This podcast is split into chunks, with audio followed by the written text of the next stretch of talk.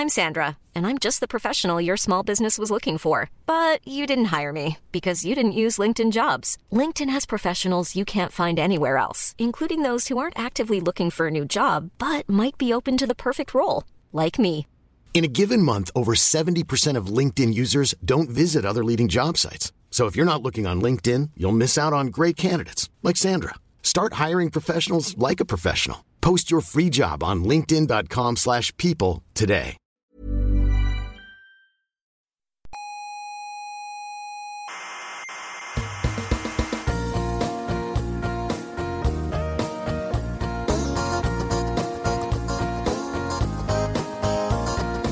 Aquí comienza Coffee Break, la tertulia semanal de la actualidad científica. Newton desmiente la física de Aristóteles. Exactamente. Einstein desmiente la física de Newton. Exacto. Pero ni siquiera ustedes mismos se ponen de acuerdo. No hay una aproximación paulatina a la- Soberbios.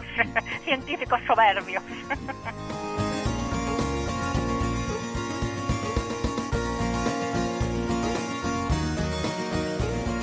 Saludos cientófilos y frikis de toda la galaxia.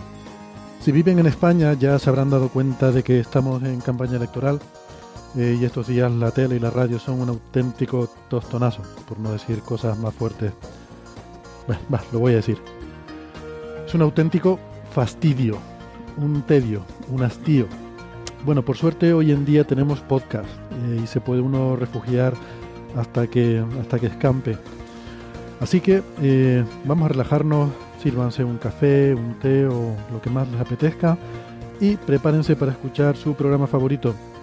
Y si no lo tienen a mano, porque no ha salido todavía el último episodio o por lo que sea, pues bueno, quédense con nosotros y se van entreteniendo mientras esperan. Desde el Instituto de Astrofísica de Canarias les habla Héctor Socas y esto es Coffee Break, Señal y Ruido. Hoy vamos a hablar sobre cosas, creo yo que muy interesantes. Vamos a analizar qué significa eso del libre albedrío, si realmente existe o mm, por el contrario somos máquinas biológicas, si nuestras decisiones están ya predeterminadas por las circunstancias que nos rodean. Veremos este tema desde la perspectiva de la neurociencia eh, hasta las implicaciones sobre la metafísica cuántica y lo que se llama el superdeterminismo. Si realmente nuestro comportamiento y nuestra personalidad pueden cambiar según qué sustancias químicas estén presentes y en qué cantidades. Y en definitiva, qué es lo que realmente somos. ¿Tiene sentido esa concepción mística de lo humano como algo separado de lo meramente mecanicista? Bueno, pues todo esto, dicho así, mm, parece muy ominoso y muy filosófico, pero eh, es solo para que suene así como muy profundo. En realidad vamos a estar hablando de ciencia, si acaso con pequeñas pinceladas de metafísica. También hablaremos bastante sobre el metano en Marte. Existen controversias sobre las detecciones que se están haciendo de, este gas y de qué puede significar. No olvidemos que existe incluso la posibilidad de que este metano pudiera ser eh, causado por seres vivos en Marte. Las implicaciones de estas detecciones son tremendas, pero eso sí, cautela porque de momento los investigadores, aunque no la descartan, tampoco consideran que esta hipótesis sea la más probable, de momento. Vamos a tener esa conversación eh, con Jorge Pla García que les prometí la semana pasada y les aconsejo que no se la pierdan porque es totalmente fascinante, ya verán. Pero es que además esta semana ha aparecido un nuevo paper sobre el tema que añade más leña al fuego y que, ojo, también es controvertido. Ahora se lo, contamos todo, esto y más cosas que tenemos preparadas y las que no, que saber por dónde vamos a acabar desvariando hoy. Pero antes de todo eso, permítanme recordarles que estamos en muchas plataformas de internet. Estamos en Evox, en Spotify, en Google Podcast, en Apple Podcast, en TuneIn y seguramente en más sitios. Nosotros les recomendamos que se suscriban porque no les cuesta nada y así no se pierden ningún episodio.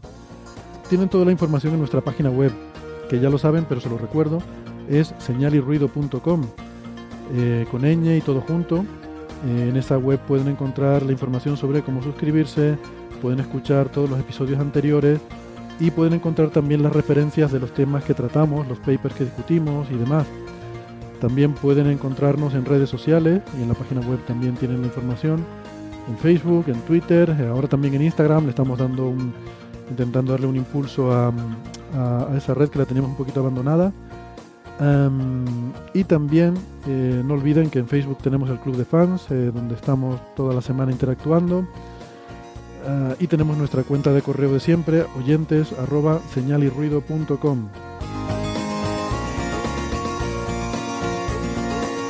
En la radio nos pueden escuchar en Canarias en Icoden Daute Radio, Radio El Día, Radio ECA y Ondas Yaiza.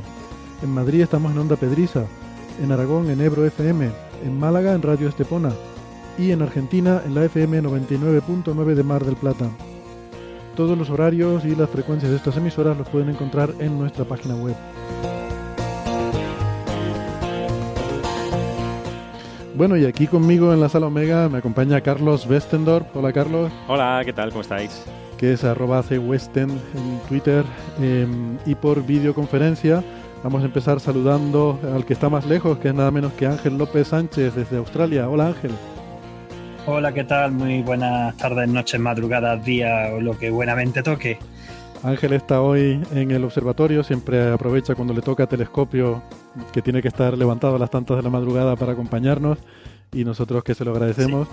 Ángeles. Yo, yo, encantado, lo único que pasa que ya he ido avisando que tengo una noche movidita y desapareceré de vez en cuando, otras veces quizá oiré algún ruidito del telescopio configurando o haciendo alguna cosa.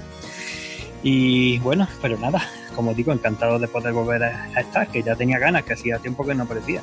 Sí, ya teníamos ganas también de tenerte. Ángel es investigador de el Australian Astronomical Optics, eh, está ahora mismo en el telescopio anglo-australiano, eh, allí en el observatorio. No me he equivocado, eh, así que estoy muy contento y Ángel también me está haciendo gestos con el pulgar hacia arriba porque siempre lo suelo decir mal.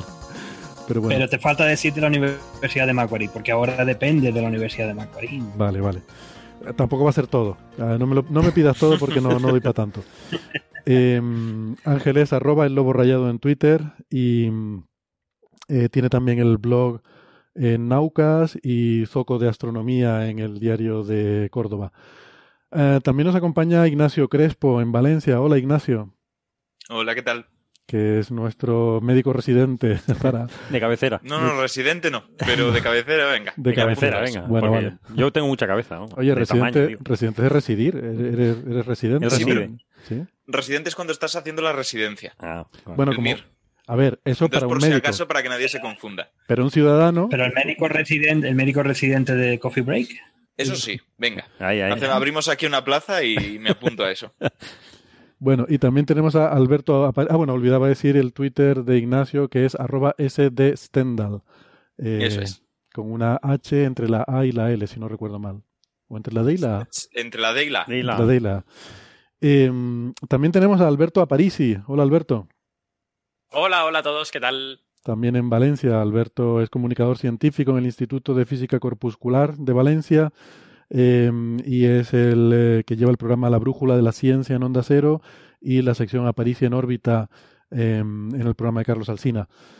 Eh, y Alberto es arroba ciencia brújula en Twitter.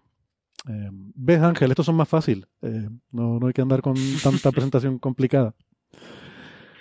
Pues anda que la mía un poco larga es, ¿eh? sí, es un poco larga, pero, pero bueno, es sencilla, no es, no es complicada. Bueno, pues, pues nada, hoy, hoy, tenemos, hoy tenemos muchos temas, pero vamos a empezar recuperando alguna cosilla de antes. En episodios anteriores. De episodios anteriores yo tengo una fe de rata, porque la semana pasada estuvimos hablando de este paper tan alucinante sobre las setas en Marte eh, y, y este, en fin, el primer autor de este artículo, que es una persona, es una persona muy curiosa, ¿no? El señor eh, Ron Gabriel Joseph, y les, eh, les hablé de que tenía un sitio web muy interesante en el que habla de muchas cosas sobre su vida, quizás más de las que uno le interesaría conocer. Eh, y le dije que ese sitio era mindbrain.com, mentecerebro.com, pero no, es al revés, es brainmind.com, cerebromente.com. No es lo mismo, no es conmutativo, ¿vale? El tema este. Si les interesa conocer la vida de este señor, dentro de esa página web está la sección publicaciones científicas. Y dentro de la sección de publicaciones científicas, pues está también su, su historia personal. Em, por cierto, que al, al, comprobarlo, este sitio web resulta que no sé si será por su aparición en Coffee Break la semana pasada, pero está ahora mismo eh, el, sitio web de cosmology.com, eh, no el Brain Mind, sino el cosmology.com. Si, si, recuerdan, Héctor Vives dijo que estaba a la venta por 100 mil dólares. Ha bajado de precio, está a 50 mil dólares. Me lo quitan de las manos. ha bajado. ha bajado. Eso es por salir en Coffee Break. Puede salir en Coffee Break y bajó a la mitad el precio. O sea que está en oferta, vamos, que si alguien quiere el sitio cosmology.com, que sepa que ahora mismo está en oferta por solo 50 mil dólares. Chollazo. Seguramente se puede pagar con PayPal, todos son facilidades. Em, les voy a confesar que he estado eh, olisqueando un poquito más por ese sitio web y, la vida, porque les dije, si recuerdan, les dije la semana pasada que dejé de leer cuando vi, cuando contaba la historia, hablar de su biografía, de cómo había sido su primer encuentro íntimo a los 13 años, cuando le cortaba el césped a, la vecina y tal, y bueno, ya no, no leo más. Bueno, pues me, entró el gusanillo y digo, voy, a ver qué más hay aquí. Y hombre, eh, ya no, en fin, ya no se puede superar eh, aquella historia, pero encontré una cosa muy interesante que les quiero leer porque les va a gustar, sobre todo seguramente Alberto, eh, el final. Porque un poquito más abajo. Yo debo, decir antes de que lo cuentes que no entiendo tu inusitado interés por este. Me parece que está mal de la cabeza, pero bueno. Yo me estoy reservando los comentarios también. ¿eh? Bueno, pero yo creo que nos puede servir para dar un buen ejemplo a la juventud. Y me, voy a explicar. Un poquito más abajo, eh, o sea, después de todo lo que hemos dicho de, esta persona, ¿no? unos párrafos más abajo en su biografía cuenta que en 1967 voy a traducir eh, el texto. Dice, en 1967 comencé a experimentar con el LSD, una sustancia que expande la mente, la cual yo creo que ha aumentado mi inteligencia y me ha dado un mayor entendimiento y una, ojo con esto, ¿eh? y una conciencia expandida, una conciencia aumentada de la conciencia. No, no, o sea, no, no, estoy, traduciendo mal. Dice, expanded consciousness of consciousness. Eso de reiterarse no es por la droga, ¿no? Ah, es, consciente de la conciencia, ¿no? Muy, muy, bien, muy bien. Y la naturaleza de la realidad. Y ahora, alucina Alberto. Lecciones que me sirvieron en otro campo de la ciencia, la física cuántica. Ay, madre. ¿Qué te parece? pues me parece que si no dice si la expansión de la mente fue adiabática o, o bien lo que dice. Bueno, yo, tengo que decir que estas cosas que está nombrando son tristemente frecuentes, o sea, son efectos relativamente frecuentes de drogas psicotrópicas, en las cuales las personas acaban teniendo alucinaciones relacionadas con la percepción que tienen de identidad y teniendo ahí una serie de desestructuraciones de la misma muy turbias. Podríamos hablar un día a fondo, porque hay estudios con ayahuasca muy interesantes. Bueno, pues yo todo esto que acaba de decir Ignacio, eh, de una forma elegante y técnica, lo podría resumir en forma de meme, eh, en, un, audio meme de internet. Eso es lo que van a entender la, gente. Esto lo conocen nuestros oyentes más jóvenes, eh, cuando digo más jóvenes, digo los muy, muy jóvenes, más jóvenes que Ignacio. La nueva generación, la táctil. La, la táctil, la generación táctil, van a entender este meme. Tomad zumitos, no toméis drogas. Está claro, ¿no? Del gran, al parecer, el gran youtuber eh, Auron Play, que yo eh, confieso que no lo conozco, pero, pero la gente mucho más joven que nosotros sí lo conoce y, oye, da consejos buenos a la juventud. Bueno, Tomad zumitos, no toméis drogas. Que quede claro, porque pueden ustedes acabar como este señor de aquí. Que, por cierto, eh, comprobé y efectivamente es cierto lo que decía Héctor Vives, el, este Journal of Astrobiology, no sé qué, en el que publicó su paper, tiene exactamente la misma estética que la página web de cosmology.com, que es su página web. Tiene una pinta muy... Vamos, de que también es suyo el, journal, ¿no? Y también me molesté eh, en comprobar, y ahí lo dejo, que hay un dominio web que está todavía disponible, ¿eh? ya que se ve que este señor es muy hábil pillando dominios interesantes y luego intentando venderlos, Eljardindelavecina.com está disponible. Lo comprobé en GoDaddy. Ahí lo dejo. Pero en inglés. Si alguien, o en español. el jardín de la vecina. lo mire en español. Ah, bueno. Sí. Bueno, venga. Mm, vamos con cositas más serias. Em, ha habido mucho revuelo estos días porque hemos tenido un anuncio de un anuncio. Que esto es una cosa que nos encanta, cuando se anuncia un anuncio de algo que se va a anunciar. Y entonces estos días se nos ha anunciado Eh, bueno, algo que ya veníamos esperando desde hace tiempo, el Event Horizon Telescope, el telescopio del horizonte de sucesos, va a eh, anunciar sus primeros resultados. ¿no? Y esto va a ocurrir el 10 de abril. Va a haber una rueda de prensa en la que podremos ver la primera imagen de los alrededores de un agujero negro. Y esto, eh, bueno, evidentemente va a ser la primera vez que veamos un agujero negro con resolución, que veamos una imagen, pero quiero advertir a la gente que no esperen la imagen de Interstellar, esta con la que se ilustra siempre esta noticia, va a ser una cosa mucho más modesta que eso. ¿eh? Vamos a ver una especie de manchurroncito, probablemente más o menos redondo, porque, bueno, la resolución del telescopio, de hecho, eh, lo estuve mirando hoy, Mm. la resolución del, del telescopio, que ahora hablaremos del telescopio, que es un telescopio que no existe, pero la resolución es algo así como el propio tamaño del horizonte. O sea que, bueno, vamos a poder ver un poco los alrededores y tal, pero no... eh, a ver, va a ser una cosa como muy cruda, ¿no? Eso de un telescopio que no existe a mí me ha recordado al coche fantástico. Hombre, Totalmente. En un mundo lleno de peligros. Unos astrónomos con un telescopio que no existe trataron de... que para nuestra audiencia en Latinoamérica, en Latinoamérica puede ser el carro increíble o el auto increíble, que Muy ya nos han escrito desde México, ay, ay. echándonos en cara que siempre pensamos en Sudamérica y nos olvidamos de México. No, no.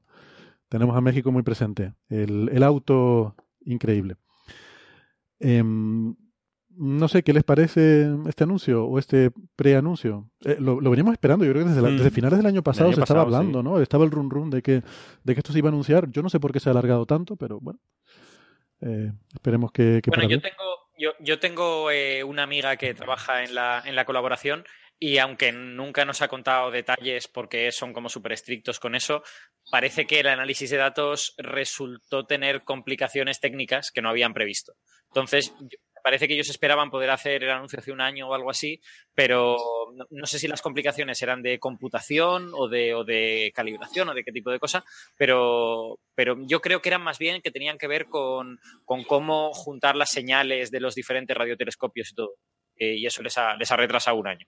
Sí, bueno, porque de hecho los datos, eh, quiero decir, llevan dos años analizándolo. O sea, los datos se tomaron, creo recordar que entre 2014 y 2017. O sea, la toma de datos terminó en 2017, llevan dos años. Pero bueno, quizás podríamos empezar entonces contando, porque ya mencionó Alberto la combinación de datos de los diferentes telescopios. Vamos a explicar aquí cuál es el truco, porque esto evidentemente tiene truco. Em, por ejemplo, entonces, eh, ¿nos quieres contar, Alberto, un poco cómo se combinan estos em, diferentes instrumentos para dar un, telescopio virtual que no existe? Sí, a ver, la, cosa es que em, para, ver cosas muy, muy pequeñas, como este, estamos hablando de que están apuntando al agujero negro central de nuestra galaxia, y aunque es muy grande, eh, comparado con agujeros negros de masas estelares, porque tiene 4 millones de veces la masa del Sol, eh, pues como está muy lejos, está a 25.000 años luz, pues es, es muy pequeñito visto desde aquí. Entonces, para ver un objeto tan pequeñito, tú lo que necesitarías es un radiotelescopio muy grande. Lo, lo quieren ver en ondas de radio, además, que, que, no sé si eso lo habíamos dicho, pero si no, lo, lo repito ahora. Eh, lo quieren ver en ondas de radio porque el centro de la galaxia, como está lleno de porquería y de polvo y tal, las ondas de radio pueden atravesar todo eso, mientras que otras longitudes de ondas pueden tener más problemas. Eh, entonces, para ver eso, se utilizan antenas y para poder ver un objeto tan pequeño, pues necesitarías una antena gigantesca. Entonces, como eso gigantesco significa de miles de kilómetros, como, como eso no se puede hacer, pues ¿qué es lo que se hace? Se cogen antenas en varias partes del mundo y lo que se hace es comparar el tiempo de llegada de la señal a unas antenas y a otras. Se hace lo que se llama interferometría. O sea, tú, como hay dos antenas que están separadas pues por, no sé, 10.000 kilómetros, pues la señal va a llegar en tiempos ligeramente diferentes a la una y la otra y tú puedes comparar esos tiempos de llegada y deducir detalles sobre el objeto debido a eso. O sea, aunque al, al estar tus, tus antenas separadas por mucho, por una distancia muy grande, tú puedes llegar a ver detalles del objeto que resulta que, aunque sea muy pequeñito, está un poquito más cerca de una de las antenas y por lo tanto puedes ver detalles de él, de por qué le ha llegado la, la, señal un poquito antes a una antena que a la otra. Entonces, este especie de instrumento hecho de otros instrumentos se llama Event Horizon Telescope y tiene instrumentos, no sé si me dejo alguno, pero tiene instrumentos por lo menos en Hawái, en Chile, en Granada, en España, en el Polo Sur, en Arizona y creo que en México también, y me parece que me estoy dejando alguno, pero no, no me acuerdo, no sé si hay alguno en Japón o en Creo la que en. Groenlandia también. eh, Puede ser. en Francia también había otro. Sí, sí, o sea, Mm. son un Es montón. todo, todo el planeta, ¿no? Sí, Básicamente. Abarca, sí, abarca todo el planeta. Y, exactamente es lo que dice Alberto, ¿no? Combinando diferentes. O sea, sabemos que, lo hemos com- comentado otras veces, cuando tú construyes un telescopio grande, tienes dos ventajas. Una es que tienes mucha sensibilidad porque captas mucha luz, y la otra es que puedes ver cosas muy pequeñitas porque el límite de píxel que puedes tener es más pequeño cuanto mayor sea tu telescopio. Entonces, cuando se hace interferometría, lo que se hace es combinar telescopios que están lejos y esto mm, eh, te ayuda para la parte esta de la resolución, lo que es el tamaño de píxel. Es decir, eh, no te ayuda, no, no haces un telescopio del tamaño del planeta en cuanto a su capacidad de recoger luz, pero sí en cuanto a su capacidad de resolver detalles pequeños. Em, resulta que el agujero negro mm, que conocemos, que tiene un tamaño aparente de la Tierra más grande, es, como decía Alberto, el del centro de la galaxia. Es un agujero, un agujero negro supermasivo eh, que, que está en el centro de la galaxia y que, que tiene pues, millones de masas solares, no recuerdo ahora el número. Y mm, el, el numerito interesante en este contexto es que abarca en el cielo, el tamaño angular que abarca es de unos microsegundos de arco, 11 microsegundos de arco, es el tamaño, ¿no? Para Ujú. la gente, sobre todo los astrónomos aficionados, que estarán acostumbrados a trabajar en segundos de arco de resolución, pues que, que se hagan una idea del tamaño angular tan pequeñito del que estamos hablando. Pero eso, combinando... Creo que el, Mm. creo que el tamaño eh, absoluto del horizonte de sucesos es del orden de la órbita de Mercurio o algo por el estilo. Me, me parece que leí en algún caso. O sea que es muy grande en comparación con un objeto astrofísico, pero es que está muy lejos. Está muy Sí. lejos. sí. Sí, tengo en mente que es tamaño del sistema solar, Mm. no sabía exactamente cuánto. Y, y que iba a decir, pues, pues que cuando tienes telescopios que están separados en una línea, tú puedes resolver detalles muy finos en esa dirección.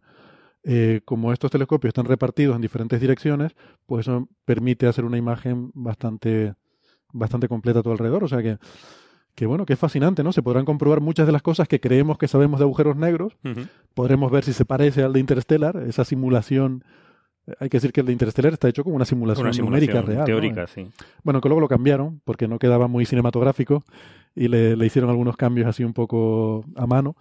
Pero, pero bueno, que en principio eh, esa, ese concepto está extraído de una, de una simulación numérica. Vamos a ver si se parece a eso, ¿no? Vamos a.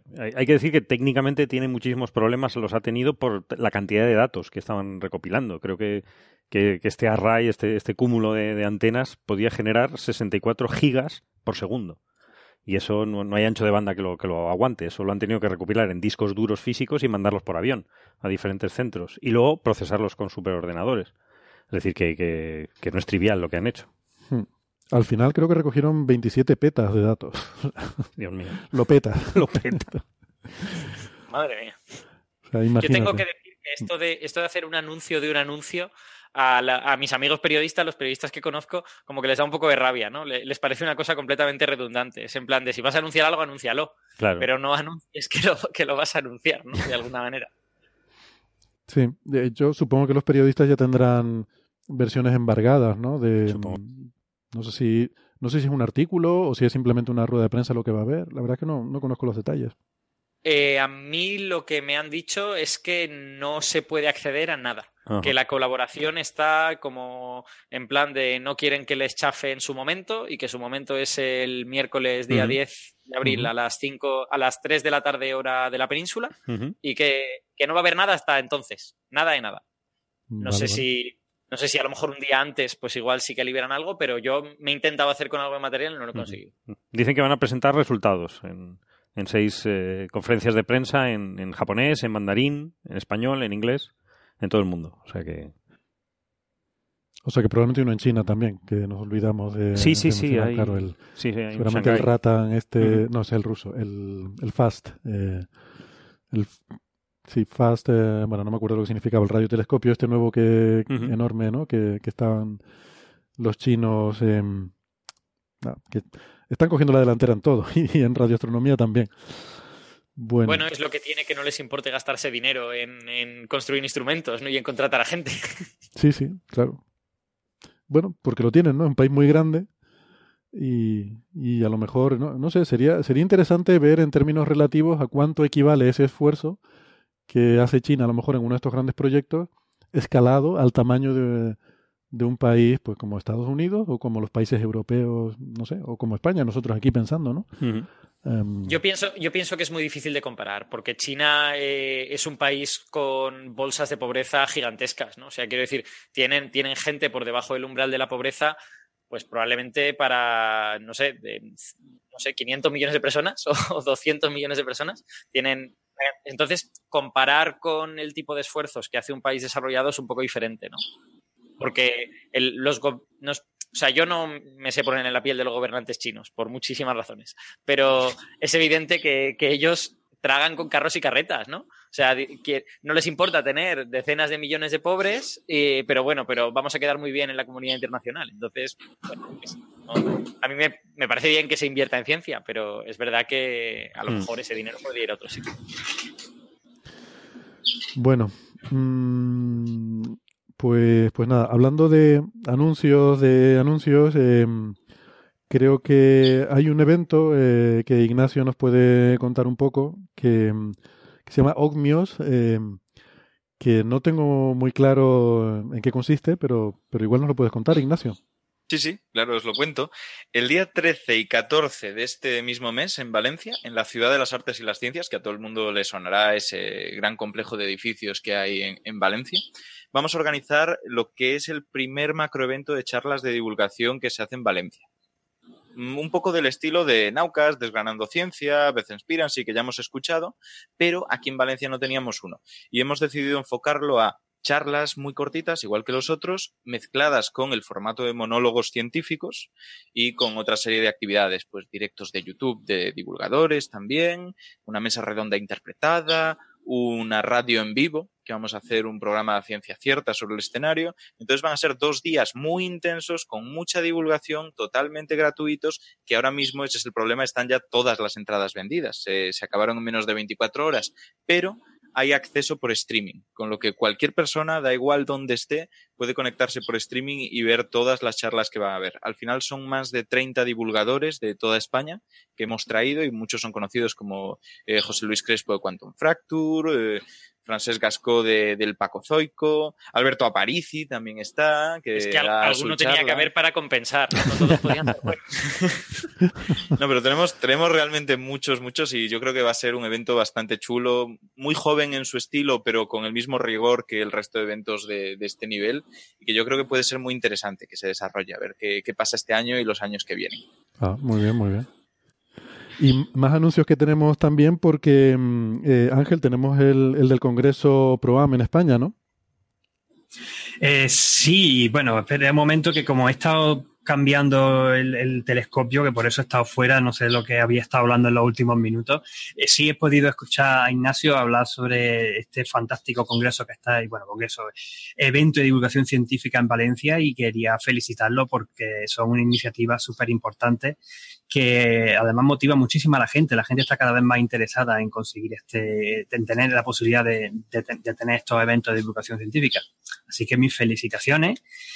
Y, y, espero que algún día coincida, coincida con alguno de vosotros también allí en Valencia, ya que mi familia política es de allí y que yo voy Claro. por allí Valencia. Cada vez que voy a España, también paso por Valencia. Así que a ver si os conozco en persona algún día, de- algún día de estos. Pues sí, a ver si sí. Claro, Nos cuando lo organizamos. tú manda un mensajito y ya está. Lo, lo haré, lo haré. Lo otro, y ya que he dicho que he cortado el telescopio, quizás escucháis un ruidito de fondo. Sí, un pájaro, que ¿no? estoy- Tienes, un pájaro ahí. pajarito, el pajarito. Cada vez que, oye- que se oye ese pajarito, significa que el robot de- que posiciona la fibra óptica ha puesto la fibra óptica donde la tiene que poner. Ahora mismo estamos reconfigurando la, eh, una de las placas del, del- del instrumento mientras estamos observando con la otra, que es lo que he estado haciendo en los últimos 10 minutos, que me he perdido, creo, la conversación que había estado teniendo sobre lo del anuncio de la semana que viene super agujero negro del centro de la galaxia, a ver si le tenemos alguna imagen o no. Ujú. Exactamente eso estamos hablando, sí. El Event Vale, Horizon He Telescope. contado, he contado yo cómo funciona el Event Horizon Telescope y lo he contado mal, porque, porque lo, habría, lo he contado peor que tú, pero bueno.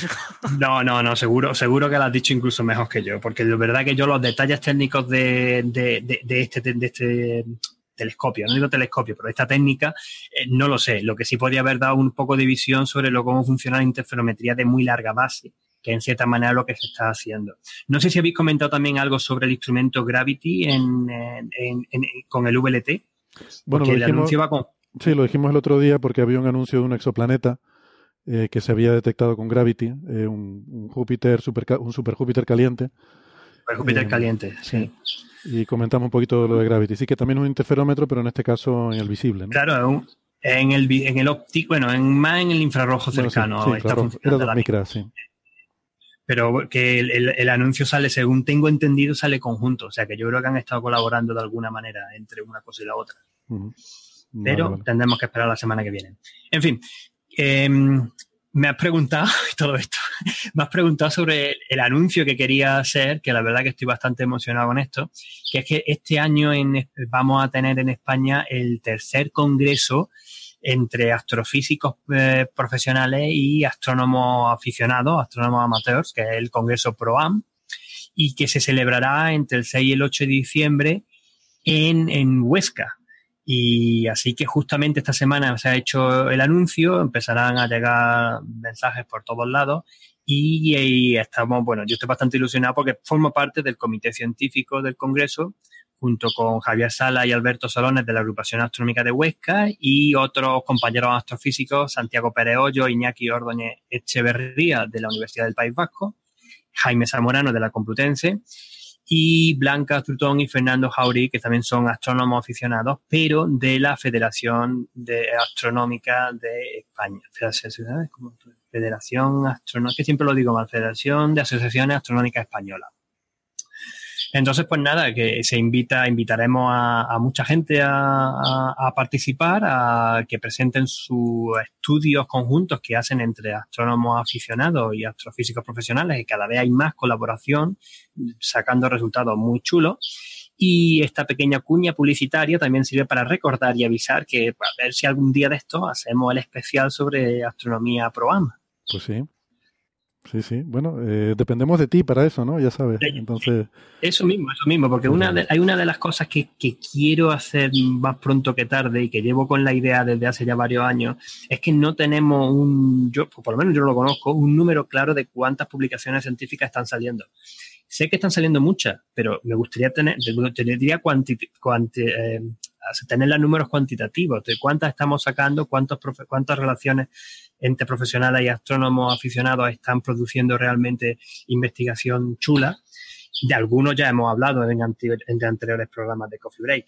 Y me gustaría ver si soy capaz de conseguir esa información para también ofrecerla como extra en el programa especial. Esperemos de aquí a unos poquitos meses. Vale. Pero en 2019, ¿eh? En 2019 y decididamente antes, de, antes del Congreso. Vale, vale. Muy bien. Pues vamos entonces a empezar con lo, los temas fuertes de la semana. Eh, una pregunta, ¿al pajarito le, le, queda mucho rato o...? El pajarito le queda todavía pues, unos 20 minutos, entonces hará un ruidito de que ha terminado y ya, ya está. Pero si quieres lo corto, ¿eh? Bueno, corto. no, sí, no, no, no, quiero tampoco interferir con tu programa de observación, pero a, a, lo mejor puedes mutear el micrófono cuando no estés hablando y así... Eh... Ah, mira, le has bajado el volumen, ¿no? Un pajarito. Le, claro, le bajó el volumen. O sea, que le, le, subí el volumen para que lo pudierais ah, escuchar. Vale, vale, escuchara, vale, vale. Muy bien, pues escuchado queda. ya, está bien que se, quede, que se calme el pajarito. La prueba fehaciente de que estoy aquí trabajando a mis dos y media de la madrugada. ah, no, no, hay otra cosa. Antes de pasar a los, a los temas chulos, hay otro, otra de estas cosas breves que teníamos que yo me lo salté en el orden porque quería que lo comentara Ángel y como no estaba disponible me lo salté, pero vamos a recuperarlo. Eh, resulta que, claro, esta semana pues hemos tenido lo de esto del April's Fools, el día 1 uh -huh. de abril, que es el día que en muchos países es el equivalente al Día de los Inocentes, y en la comunidad científica cada vez hay más tradición de hacer alguna tontería el, el 1 de abril. Y en particular eh, hay mucha gente cada vez más que le gusta eh, subir algún preprint al, al archive eh, de algún paper con apariencia de paper serio, pero que en realidad es, es una broma. y bueno, pues ha habido algunos bastante curiosos, ¿no? Eh, quizá en algún momento deberíamos inaugurar un, ¿no? una sección para analizar los papers. ¿Sabes más lo que pasa? Que con las fake news y con las notas de prensa malas y metido esto metido encima, se crea un cacao maravillado, vamos. Va a ser difícil distinguir una cosa de otra. Va a ser muy difícil. Pero bueno, se Fíjate puede si es difícil que a, a mí me engañó. Sí, hay hay sí, un sí. paper, que es este que le voy a pedir a Ángel que, que comente brevemente, que yo cuando lo vi, eh, claro, yo muchas veces voy viendo, veo el título, parece interesante, leo el abstract y digo, ah, qué guay, esto para comentarlo en Coffee Break.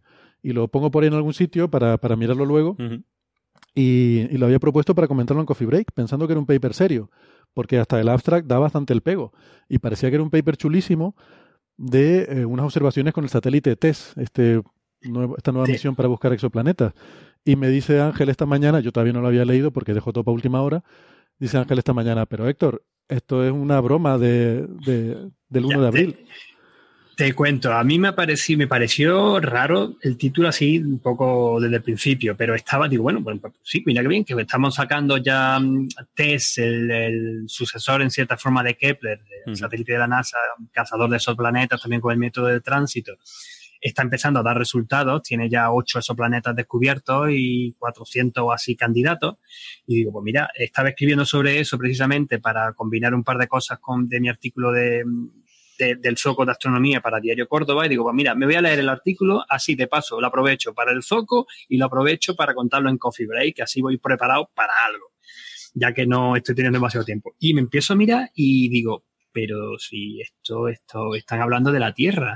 Esto están hablando de la Tierra. Y ya empiezo a ver el primer, la, la figura y digo, pero si esto es la Tierra, pero esto, de, de- esto, esto está de coña. Pero es que al principio te lo tragas, te lo tragas entero. O sea, se parece completamente serio. 22 páginas de, artículo y ya cuando llega a la, a la figurita está diciendo de, bueno, que, que se ve la Tierra y sí con los distintos cambios y te está diciendo que eso por eso se ven los continentes y, la ma- y las masas de aire. Y ya lo que me mató, bueno, además un montón de ecuaciones que yo no me he molestado en buscar si eso que tiene algún ah, sentido físico o no, pero montones de ecuaciones. Y ya cuando llega a la última figura, que es la que más me ha gustado, que a ver que bueno, después de veintipico páginas de artículo, pues hay una figura que es la figura 9 que dice la concepción artística de Sol D, que eso también me llama la, me llama la atención. Sol D, que era la Tierra, obviamente. Sol A, no es, o sea, A no es porque es la, La forma de nombrar los planetas. Sol B sería Mercurio, Sol C sería Venus, Sol D es la Tierra. Ujú.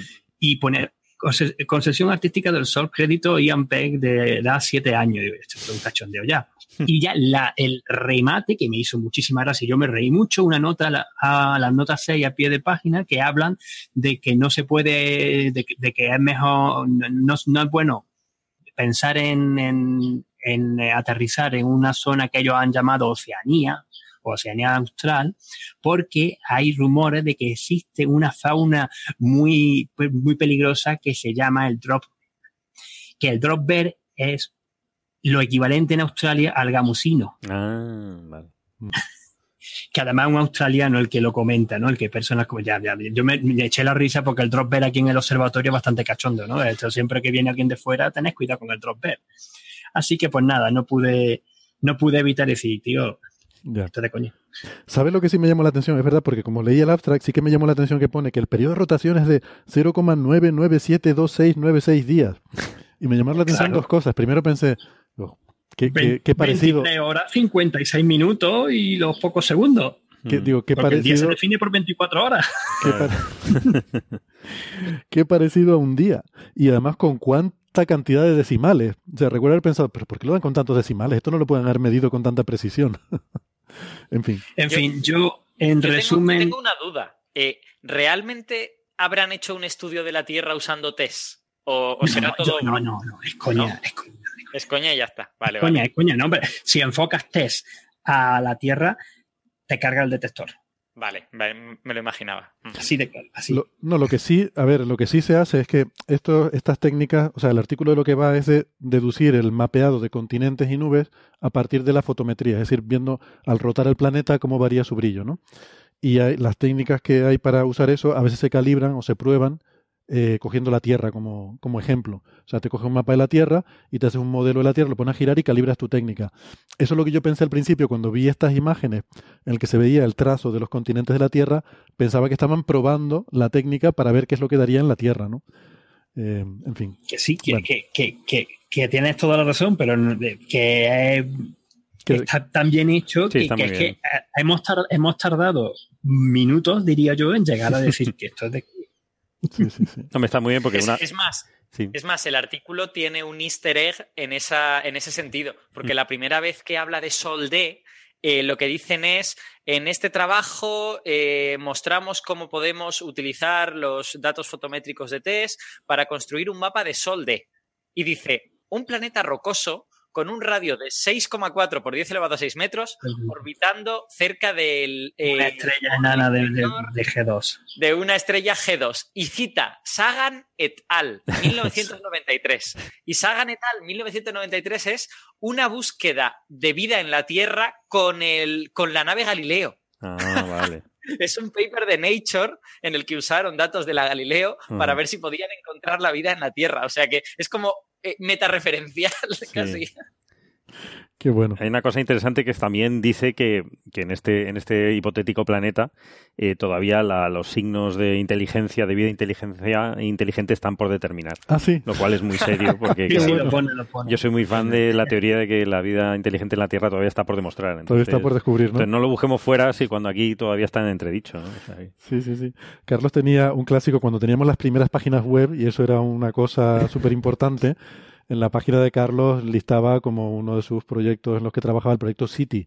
Search, en vez de SETI, o sea, no City de ciudad, sino en vez de SETI, City, eh, Sí, Search for Intraterrestrial Intelligence. claro, claro. En fin, eso y la guía Godowanche, lo siento, Eso pero es, es lo más, es lo fundamental. fueron tus mejores contribuciones a la humanidad durante Desde el luego. doctorado. Lo del Nature y tal estuvo Y bien. alguna paleta de colores que todavía se y usa. la paleta de colores. El Nature estuvo bien, pero lo otro, Lo fue otro, más- guay. Bueno, venga, vamos con tema... en- en ¿Sí? cualquier caso, todavía no me explico cómo un grupo pequeño, porque son cuatro o cinco autores, han, han sido capaces de hacer 22 páginas de, artículo, de un artículo de coña. Sí, Bueno, pero yo bueno. me imagino que habrán reciclado material de otras cosas, ¿no? No creo que hayan escrito todo esto específicamente para hacer esta, esta broma. Me parecería una cantidad injustificada de trabajo, ¿no? Sé, hay gente que se pone a ver las vidas de gente rara por ahí y hay gente que se dedica a perder el tiempo haciendo fotos y hay gente que se dedica a, a hacer estas cosas porque no tiene otra cosa que hacer. Sí, sí, no, la gente está fatal. Mm. La gente está fatal. La pregunta es, ¿la gente hace las cosas que hace porque quiere hacerlas? ¿Existe un libre albedrío que nos permite hacer lo que queremos hacer? ¿O realmente estamos preprogramados, predestinados a hacer lo que hacemos? Entonces, es una pregunta que me acaba de surgir ahora mismo escuchando hablar a Ángel sí. sobre este tema. Y a raíz de eso, pues casualmente mirando unos papers que tengo aquí por encima, eh, veo uno que me llama mucho la atención y le quería preguntar a Ignacio qué opina sobre el tema, ¿no? Bueno, Ignacio y a todos los presentes, a ver qué, qué les parece, porque eh, o sea, me, me parece un asunto que me mola mucho desde diferentes puntos de vista. Eh, el artículo se titula eh, Decodificando los contenidos y la fuerza de la no sé cómo traducir esto, imagery, de las, no sé, imágenes que imaginamos, es que es un poco de la imaginación, Imaginería, se puede decir. La- las representaciones eh, mentales. representaciones mentales, ¿vale? Antes de el- la activación de la voluntad. Y esto suena muy raro, sobre todo porque me ha costado traducirlo, pero se trata de un experimento, que no es el primero en este sentido, hay trabajos anteriores, pero aquí hacen una cosa que me parece chulísima. Es decir, eh, en este experimento cogen a gente eh, y con, una, con un sistema bastante sofisticado de imagen de resonancia magnética eh, le están monitorizando su cerebro mientras hacen esta actividad que se les propone. En la actividad se les presenta dos imágenes y las personas durante, bueno, se les pide que miren estas imágenes, que las estén mirando durante un rato y después que decidan eh, cuál de esas dos imágenes, mm, con cuál de las dos se quieren quedar y que piensen, eh, que imaginen esa imagen, ¿no? Eh, y mientras la gente hace esto, se les está registrando su cerebro. Bueno, la conclusión del experimento, ahora entraremos en detalles, pero la conclusión del experimento es que se puede predecir qué imagen van a decidir los participantes hasta 11 segundos antes de que ellos tomen la decisión consciente. Porque ellos cuando toman la decisión le dan un botón y dicen ya he decidido qué imagen es. Eh, no, o sea, eh, el botón no es para decidir si han decidido la imagen A o la B, sino para decir que ya han decidido. Bueno, 11 segundos antes de darle al botón, ya a partir de los patrones de actividad cerebral se puede deducir cuál es la imagen que han seleccionado. Y eso indica que de alguna forma hay algo que opera eh, de forma más profunda que nuestra eh, voluntad consciente de decidir eh, y las implicaciones son totalmente mind blowing, ¿no? Son, son totalmente alucinantes. Quizás, no sé, si quieres, Ignacio, cuéntanos un poco este mm. experimento y la historia de todo este asunto, porque además creo que la neurociencia es algo que te apasiona. Sí, es algo que me gusta mucho y en concreto este tema en el cual intenta descubrir si, si la conciencia existe o es un artificio que hemos creado para operar con tantos datos como los que se nos bombardea a nuestro cerebro, pues es una cosa que me parece bastante curiosa. Y realmente, como has dicho, este experimento viene dentro de un grupo de ellos que intentan orientar a esta respuesta existe la conciencia, somos simplemente máquinas a las cuales se les presenta una serie de inputs, de estímulos, y por puro mecanismo, como si fuéramos un ordenador tremendamente complejo, eh, emite una respuesta. Esta es la duda que intentan responder y algunos de los experimentos que se han hecho hasta ahora han apuntado igual que este, que es que podemos detectar las decisiones que va a tomar una persona, incluso saber qué tipo de decisión es, antes de que la persona sea consciente de haberla tomado. Entonces, ¿esto qué es lo que significa?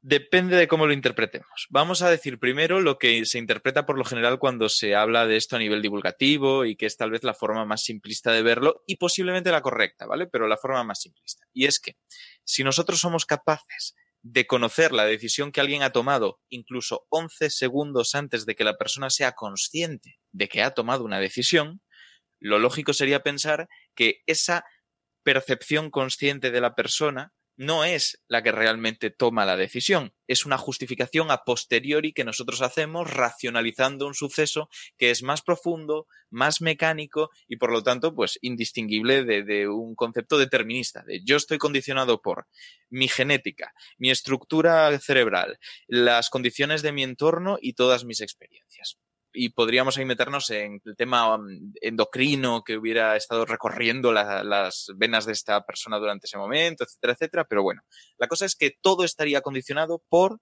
esas características de su entorno y de su personalidad y de su cuerpo. Y eso es lo que se suele filtrar a la prensa. Es, digamos, la explicación más directa.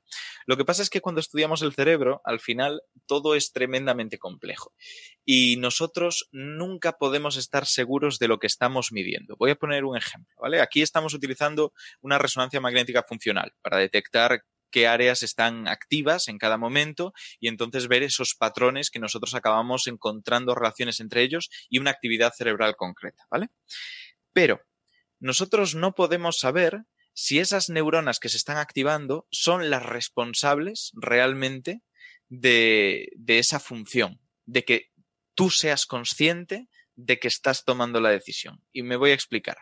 Normalmente en la medicina y en la neurociencia, para entender qué función tiene una parte del cerebro, vemos cómo se activa, cómo se desactiva y qué ocurre cuando se daña. Vale. Por lo general, si se daña o si se activa, damos por hecho que tiene que ver con la función que se esté haciendo o no haciendo en ese momento. Hasta ahí es fácil. Pero imaginemos un ordenador. Si yo rompo la pantalla de un ordenador, dejamos de ver la imagen. Pero no es la pantalla la encargada de procesar esa información o de, enviarlo. Es más complejo el sistema. Y cuando hablamos de cómo se interpreta los patrones de activación neuronales a través de la resonancia magnética de estos pacientes y decimos el área encargada de eh, la toma de decisiones se activa antes, hasta 11 segundos antes de la toma de decisión consciente, estamos haciendo lo que es la aproximación más lógica posible con los datos que tenemos, pero no es perfecta. Y realmente ahí nos aproximamos a una especie de muro imposible de sortear, que es pues eh, un muro epistemológico, básicamente, de cómo obtenemos el conocimiento de, qué es la conciencia, cómo funciona el cerebro. Y es que estamos limitados por lo que percibimos y que hay una serie de experiencias y características que son difícilmente compartibles con otras personas es un poco el cliché ese de eh, lo que yo entiendo como rojo no es necesariamente lo que otra persona percibe como rojo. yo veo algo que es rojo, sé decirte eso es rojo, pero no sabemos qué está ocurriendo exactamente en mi cabeza. Tal vez la representación mental de ese rojo en mi cabeza sea más parecida a tu representación mental del color azul, pero claro, tú lo has relacionado siempre con unas letras, una expresión que va a ser igual que la mía. No sé si me estoy explicando porque es bastante complejo, son los llamados qualia y son un poco ese muro, esa, esa imposibilidad de mm, compartir esa información y esa percepción individual entre, entre, esto, entre los individuos. Sí, en este yo- estudio es... Sí, Sí, no, digo que ent- entiendo lo que dices, ¿no? Pero eh, y, y, eh, entiendo lo que dices de que uno no puede al final determinar que esos mecanismos, esa- esas activaciones eh, son las que son responsables de la decisión, pero yo creo que hay una implicación que es que va incluso más allá de esto y es decir, mm, bueno, eh, puede que, que a ver, puede que esas eh, que esos mecanismos o que esas neuronas que se activan no sean las responsables de, pero lo que sí está claro es que hay una predicción. Es decir, se puede predecir cuál es la decisión que tú crees que has tomado conscientemente en un momento dado, lo cual quiere decir que hay un cierto mecanicismo en ese funcionamiento, Hmm. eh, que Sí, para mí es la implicación modo- profunda de esto. En cierto modo, sí. Y lo lo que yo digo es que realmente si nos ponemos a buscarle las cosquillas en la interpretación que se haga, la interpretación que haga la filosofía de la neurociencia, que al final es la que llega a donde no llegan estos datos y conclusiones objetivas, eh, podemos encontrarle la forma de, evitarlo y de sortearlo. Pero al final estamos llegando a un concepto con lo que yo estaba comentando, y por eso lo decía, ¿eh? para proteger al oyente de este tipo de argumentaciones. Estamos llegando a un concepto parecido al dragón de garaje de Sagan que es que cuando tú estás buscando una explicación que responde a lo que estás intentando eh, analizar y estructurar en tu, en tu estudio, pero que para que eso sea cierto tienes que asumir que no es posible medirlo con todos los métodos que nosotros tenemos. No es posible entenderlo con todos los métodos que tenemos y las propiedades de esa función cerebral son per se prácticamente indetectables. En ese caso es tan poco práctico y, tan extraño que no conviene tenerlo en cuenta a nivel práctico. Es un dragón de garaje, es algo indemostrable por definición y que por lo tanto debería estar fuera de cualquier tipo de, estructura de conocimiento. Dime. Eh, a mí me gustaría eh, añadir, añadir un dato al respecto porque eh, cuando nos quedamos en el titular de es posible predecir cuál va a ser la decisión, creo que hay un punto relevante, que es cómo de precisa es esa predicción. Y realmente no es una predicción del 100%. O sea, quiero decir, no observas las cosas que pasan 11 segundos antes y el 100% de las veces aciertas en la predicción, sino que creo que es, si no me estoy equivocando, que aciertas en un 62,2%, hmm. que es significativamente más que acertar por azar, lo cual, lo cual quiere decir que efectivamente cierta predicción se puede hacer, ahí, ahí no hay duda, pero que vamos, tampoco es en plan de eh, este cerebro es una maquinita tan simple que voy a acertar siempre. ¿no? Sí, pero aquí hay otro tema. Y es que realmente es, son dos, dos puntos distintos. Uno, el que nosotros hayamos detectado una activación neuronal decisiva en la toma de decisiones antes de la activación relacionada con que la persona sea consciente uh -huh. de esa decisión. Eso es un tema. Y el otro es saber interpretar esa activación para predecir qué es lo que la persona ha decidido en concreto. Una cosa es saber qué ha decidido y otra cosa es saber qué ha decidido en concreto. Ya. ¿Vale? O sea, un qué con acento y el otro sin acento, en lo que he dicho. y bueno, sin tilde, perdón. Qué, y lo que, lo que quiero comentar en esto. Eh, el, el hecho de poder predecir qué significan algunos patrones de activación neuronal concretos es algo que ya se ha estudiado mucho más y se ha llegado a porcentajes de éxito superiores a ese 60 en otros estudios. O sea, realmente hay incluso, y esto se está todavía estudiando y, hay que desarrollarlo mucho, pero algunos softwares de resonancia magnética funcional que son capaces de interpretar cómo se activa determinadas áreas, sobre todo el lóbulo occipital, la área visual primaria y secundaria, sobre todo, que son las encargadas de la visión, eh, cómo se activan durante los sueños y poder más o menos hacerse una idea de si la persona está teniendo un sueño donde hay imágenes claras, formas redondeadas, formas más aguzadas, porque, bueno, si yo invito a los oyentes a que vean un poco cómo funciona esa corteza del lóbulo occipital, sobre todo en, esas, la, en el área visual primaria, es donde más fácil van a entenderlo, y al final es que funciona de una forma que es muy geométrica. O sea, algunas neuronas se activan ante líneas verticales, otras ante líneas horizontales, otras líneas oblicuas, y claro, si tú eres capaz de obtener suficiente información de esa activación, compararla con los estímulos a los que estás sometiendo al paciente a nivel visual, acabas encontrando una correlación entre determinados estímulos y determinados patrones de activación.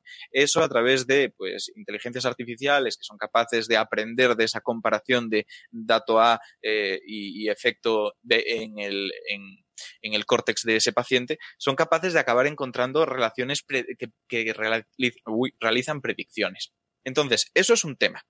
Pero aquí lo que realmente es interesante, aunque también lo, lo, intentan evitar un poco, yo creo, en las conclusiones los investigadores, es el hecho de que esa conciencia, ese momento de decir, yo acabo de tomar ahora la decisión consciente en base a todo lo que he reflexionado sobre si quiero las líneas verticales o las líneas horizontales o el rojo o el verde, que al final es lo que se les presentaba a estas personas, eso ocurre bastante después de lo que parece una toma de decisiones mecánica y exacta por parte del cerebro, 11 segundos después en concreto. Entonces, eso es lo que realmente llama la atención, porque ahora que ya hice un poco antes de, abogado del diablo, voy a posicionarme pues, como piensa Héctor, y además lo ha dicho, y es que eh, yo hoy por hoy no tengo motivo para creer que el ser humano tenga libre albedrío tal y como se ha definido hasta ahora. Yo, con lo que puedo entender de la neurociencia, con lo que se sabe a día de hoy, todo fenómeno psicológico ha sido, ha, sido podido explicar a través de la neurociencia, la bioquímica, la biología, la física y eh, cualquier eh, ciencia que emita resultados objetivos, hasta donde hemos podido. Pero poco a poco hemos ido rellenando esos huecos de falta de conocimiento que había, hasta el punto de que ahora sabemos incluso por qué eh, se genera ese odio a los spoilers entre la gente, algo que en principio es como súper concreto, un sentimiento muy de nuestro, de nuestro siglo, del que estamos viviendo ahora, que se basa en que te hayan destripado el final de un relato de ficción, es como muy humano, y a pesar de eso al final es algo bioquímico y algo que se basa en el aprendizaje, en la plasticidad neuronal, en cosas que has podido desglosar con lo que nada me hace pensar que haya algo mágico que se salga de ese camino mecanicista que te lleva de unos estímulos a unas respuestas y que ahí se encuentre ese libre albedrío, esa capacidad de tomar decisiones sin estar condicionado. Em, yo, yo em, a lo mejor es que yo me he vuelto ya totalmente antirromántico, he perdido completamente toda visión poética de, la realidad, pero a, mí todo esto realmente no me, no me resulta extraño, ¿no? O sea, me, de hecho me parece totalmente normal. O sea, eh, que haya una parte del cerebro en donde se sopesen los diversos inputs y se llegue a una conclusión, y que sin embargo sea otra parte del cerebro la que genere esa percepción de haber tomado la decisión, eh, es algo que hemos visto, o sea, no con esto en concreto, pero sí hemos visto en otros ámbitos de la neurociencia que la, percepción que yo tengo de la realidad se separa en diversos trocitos y se toma en lugares diferentes. Entonces, ¿por qué no en este aspecto? ¿no? Parece, parece que siga la misma lógica eh, que otras cosas, ¿no? Es que tenemos un problema muy gordo a ese nivel y es que no todo el mundo tiene un pensamiento tan frío. Y no digo frío en el mal sentido, digo frío en el sentido de voy a intentar comprender mediante la razón todo lo que me rodea y mm. hasta donde me deje llegar. Y si me deja llegar hasta el punto de entender la conciencia, pues fantástico. Pero a nivel histórico, muchas de, de, los misticismos que se han creado a través de la espiritualidad han ido perdiendo fuerza mediante las explicaciones científicas. Y el, uno de los últimos bastiones era el alma humana, ese concepto que incluso en algunas facultades de medicina y de psicología se sigue nombrando. Es algo que evidentemente no se encuentra en el corazón como se pensaba, no se encuentra en los pulmones como creían los egipcios, no se encuentra en el cerebro tampoco. Pero ese alma humana se ha transformado en algo que parece más científico y que en cierto modo puede entenderse como una función biológica, y es la conciencia, la capacidad de comprender de forma superior, desligándose un poco del mecanicismo, todo lo que tu cerebro está haciendo y entonces, pues humanizar un poco lo que no dejan de ser neuronas y conexiones y puertas lógicas. Mm. Sí, eh, yo, tenía una pregunta. No, sé si he entendido muy bien el, paper. A mí no me sorprende demasiado lo que están contando. Pero lo que no he entendido muy bien es que, vale, que hemos ido 11 segundos antes del momento consciente en que una persona toma una decisión. Pero irse 11 segundos antes, en, donde la persona no es consciente, no quiere decir que su cerebro no haya tomado esa decisión. Es decir, no me parece mecánico, no me parece un acto no voluntario. Vale, pues ahora dejamos la pregunta hecha porque ahora parece que vamos a entrar en la parte de debate, pero lo haremos en el tiempo de podcast, en Internet. Y en el tiempo de radio, pues nos despedimos ya de los oyentes que nos están escuchando por la radio. Le invitamos a que si quieren seguir el programa, que, que nos busquen en Internet, que vamos a seguir charlando un ratillo más. Y si no, pues nada, nos despedimos hasta la semana que viene. Si están en Internet, no se vayan, que volvemos en un segundito. Hasta ahora. Hasta ahora.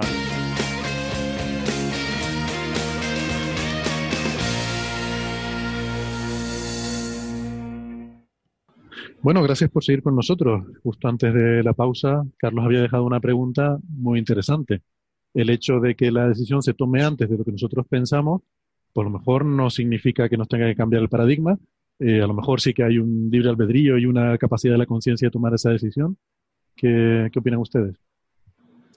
Hombre, realmente por poder puede pasar, es lo que comentaba antes de- del dragón de garaje, pero en ese caso presupones que existe una conciencia de la cual tú no eres consciente, que es la que toma esa decisión antes de la decisión realmente consciente que estás tomando, como un Y- y punto si- intermedio entre Sí, una y, Y si otra. esa, perdón, y si esa conciencia fuese más tipo in- subconsciente, Es que, la capaz de tomar la decisión, pero también implicaría una activación neuronal que no estás viendo en la resonancia magnética, entre una activación y la otra, la activación de tomar la decisión y la de que se realice el acto de, de decidir. Y aparte, filosóficamente, sería hasta más aterrador, ¿no? El pensar que no solo que no soy yo el que decide las cosas, sino alguien que vive dentro de mí que no sé quién es. No, pero, que me da más miedo. pero sigo, siendo yo. Hay, hay decisiones inconscientes y luego está. Yo no sé si es un, todo un, un bulo, pero el tema de la inteligencia emocional, eso, eso es un. Es muy complejo porque o- la inteligencia es una definición operacional, es una definición que nosotros establecemos porque es práctico utilizarla, no porque realmente sea algo, algo real, definible y bien demarcado. Es como el concepto de especie. Poner el límite entre una especie y una subespecie es por motivos que a veces pues, son prácticos para poderla estudiar. O qué es una luna, es un concepto que también a veces es un poco difuso en sus bordes. La inteligencia es igual. Y entonces, hablar de inteligencia emocional es pervertir un poco el concepto clásico de inteligencia. Y si tú has tomado esa definición para poder estudiar algo que de repente excluya otras cosas que no es necesario que estudies mediante el mismo paradigma, es un poco extraño. Se hace más por motivos sociales que otros. Existe ya. un cerebro social. Y existe un cerebro que tiene empatía, capacidad de leer las emociones de otros, etcétera. Pero llamarle inteligencia es un poco extraño. Al final tienes que entender que la inteligencia, existen muchos modelos para estudiarla, pero el que es más eh, fuerte, por decirlo así, a nivel eh, estadístico, de después comprobar cómo se comportan esas inteligencias y las predicciones que tú puedes hacer sobre ellas en distintos individuos, es el factor general de la inteligencia, que dice que existe cierto factor común a todas las distintas especializaciones que puede tener una inteligencia, ya sean para la música, para el arte, para lo que sea, y después sobre ellas cristaliza tanto por habilidades eh, obtenidas durante el desarrollo, por la cultura o porque sí que tenías cierta predisposición innata, una habilidad u otra, pero sobre cierto factor general. Entonces, lo de la inteligencia emocional se englobaría dentro de otros, eh, otros eh, estructuras que se han descartado, como pueden ser las inteligencias múltiples, que al final tú puedes estudiar de forma estadística muy clara, porque si tú presupones que existen inteligencias totalmente estancas entre ellas, cuando tú después haces test para medirlas, encontrarás que no hay una correlación necesaria entre que tengas una alta inteligencia musical y una alta inteligencia espacial, por ejemplo. Pero es que realmente sí que existe esa correlación. Es más fácil que un individuo con alta inteligencia espacial tenga alta inteligencia eh, emocional, si quieres llamarle así. Con lo que ese factor general al final es la respuesta. Y yo lo digo por responderlo, porque al final la gente se arma un poco un lío con el concepto de inteligencia. Y a mí lo de, el, el término de inteligencia eh, emocional siempre me ha parecido un poco más tirando a cosas de autoayuda y cosas de estado. ¿Entendéis? Un poco sí. Un poco Y- más. Yo, a mí me gusta más llamar a ese tipo de características o eh, empatía, que lo has dicho tú, ¿no? La Sí. forma que tienes de intentar entender un poco mejor a- el comportamiento y la reacción que tienen otras personas. Pero que es una cosa que tú lo has dicho, ¿no? Que también viene dada por el- tu cultura, tu aprendizaje, innata un poco quizá, pero quizás no, no, sé, no sé hasta qué punto tanto. Es más por lo que tú has ido aprendiendo, ¿no? Por lo que ha ido evolucionando la vida, por la cultura y en la sociedad en la que te encuentres, me parece Claro. a mí. Sí, es que eso es determinante, está clarísimo. El problema es que, bueno, pues lo, lo que comento, eh, hasta cierto punto se ha generado la sensación de que llamar a algo inteligencia es darle cierto valor. Y no llamarle inteligencia es quitarle ese valor. Por- de ahí lo de la inteligencia cinestésica, por ejemplo. Y dice, no, no, es que eh, este futbolista es tan inteligente como Einstein porque él es el mejor haciendo esto a nivel físico y Einstein era el mejor haciendo no sé qué a nivel mental. Y dices, bueno, para empezar, de historia de la ciencia no sabes demasiado por cómo lo has explicado, pero de neurociencia todavía menos. Eh, llamarle algo inteligencia no le da ningún valor más allá del que tú quieras darle a nivel cultural. Inteligencia define una propiedad que ni siquiera está muy clara y porque excluyamos la capacidad que tengas tú de controlar tus músculos o, calcular tu movimiento a través del campo, no quiere decir que eso tenga menos valor. De hecho, vamos a ver cuánto pagan a cada uno. A nivel social está ya suficientemente remunerado como para que lo reivindiques a nivel lingüístico. Me parece súper inteligente, me parece súper chulo lo que estás contando, sobre todo teniendo en cuenta el artículo que hemos estado comentando antes del planeta alrededor de, bueno, el Sol D, que decían que mucha inteligencia allí no encontraban. Claro, claro. Pues sí. aprovechando, estamos hablando de inteligencia social, empatía, emociones, este tipo de cosas. Eh, déjame introducir otro ingrediente en el potaje este de aquí que estamos cocinando y vamos a liarlo todo un poquito más. Eh, porque también salió un paper estos días, eh, no recuerdo, es uno de los journals de Nature, pero no recuerdo ahora exactamente cuál, porque no lo tengo aquí delante mío, pero era un paper en el que eh, discutían la, mm, o sea, hacían experimentos también, pero en este caso sobre aspectos más sociales como cuánto de egoísta o de sociable o, de solidaria es una persona mediante unos ciertos test y encontraban que, bueno, hay ciertas dependencias eh, neurobiológicas con esos comportamientos y de hecho que esos, mm, esos comportamientos eran alterables químicamente, en particular mediante la hormona de la oxitocina, que em, mm. conseguían que personas que daban comportamientos más egoístas en estos test, a base de aplicarles esta hormona, eh, cambiaran su forma de ser y mostraran comportamientos más eh, bondadosos, más generosos, ¿no? más solidarios. Y esto también, de alguna forma, tiene que ver, yo creo, con esta discusión de si somos realmente nosotros o somos aparatos, ¿no? Porque si simplemente eh, cambian las condiciones de nuestro cerebro, cambian lo que somos, cómo somos, cómo mm. nos comportamos, cómo sentimos, pues a lo mejor eso también tiene que ver con toda esta discusión de hasta qué punto somos libres de hacer lo que hacemos o somos un conjunto de reacciones químicas haciendo lo que tienen que hacer.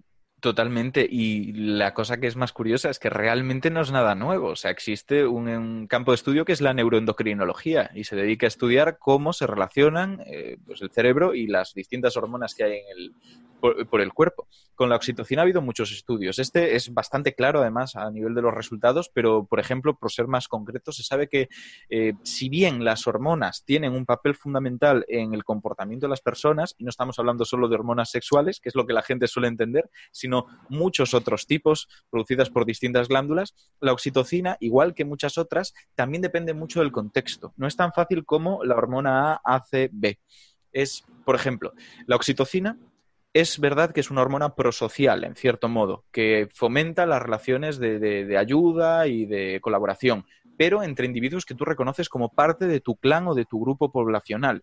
Se ve que, por ejemplo, con individuos de otras etnias, si tú eres una persona que no es demasiado abierta a esos conceptos, se eh, intensifica ese racismo que tú puedes sentir con esa misma hormona, con la oxitocina. Al final recordemos, recordemos que la oxitocina también tiene un papel en la protección de, los, hijos, del embarazo y después de, los niños durante los primeros meses y que esto tiene sentido, el que busques apoyo en tu grupo y que evites a, los extraños. De todos modos, también quiero decir que las conclusiones a nivel de evolución extraídas de, este tipo de características, como puede ser pues, eh, la relación entre hormonas y cerebro, siempre hay que cogerlas con pinzas, porque no tenemos pruebas directas de ellas, pero es verdad que es un relato que encaja bien con cosas básicas que sabemos de la etología, del comportamiento de, los seres humanos y de las especies que estamos estudiando, y que en este caso apunta a lo que dices, que muchas de las hormonas que hemos escuchado hablar en nuestro día a día, o sea, la testosterona, la oxitocina, los estrógenos, tienen implicaciones en la conducta tremendamente claras. Y yo a los oyentes les recomiendo muchísimo un libro que además ha salido traducido hace poco al castellano, que es eh, Compórtate de Robert Sapolsky, que ha salido por la editorial Capitán Swing, y que precisamente va sobre esto, sobre muchas otras cosas, pero sobre esto. ¿Desde qué punto estás eh, condicionado por tu biología a nivel sobre todo de hormonas y te lo desglosa súper bien. De hecho, aquí, si queremos intentar hablar de, eh, quién controla los hilos y hasta qué punto nuestras emociones eh, nos son nuestra posesión o las de otros, recordemos que hablamos en un episodio sobre los parásitos, rápidamente, pero hablamos, y eran capaces de cambiar comportamientos realmente complejos, como el sentir miedo hacia un gato por parte de un ratón. Y realmente eso, eso nos hace reflexionar, pero al final llegamos a una conclusión, que es que y yo creo que esto es, es, necesario decirlo porque la gente se alarma muchísimo. Pero yo, yo, es que lo he visto en charlas que he dado al respecto, en gente con la que he tenido una charla coloquial también de este tema, sobre todo psicólogos, y es que pase lo que pase y diga la ciencia lo que diga, mañana vas a seguir siendo igual de libre que eres hoy. Signifique eso lo que signifique. Nuestra conclusión de hoy, si te decimos que estás totalmente controlado por tus hormonas y por tus eh, conexiones neuronales y por tu pasado y por la, todas esas influencias que has tenido del exterior, no quiere decir que seas menos libre. Solamente uh -huh. quiere decir que tus decisiones no son aleatorias, que tus decisiones están basadas en cosas. Y aquí hay otra reflexión. ¿Dónde está realmente la libertad de las decisiones? ¿En uh -huh. la aleatoriedad que no te corresponde tampoco a ti?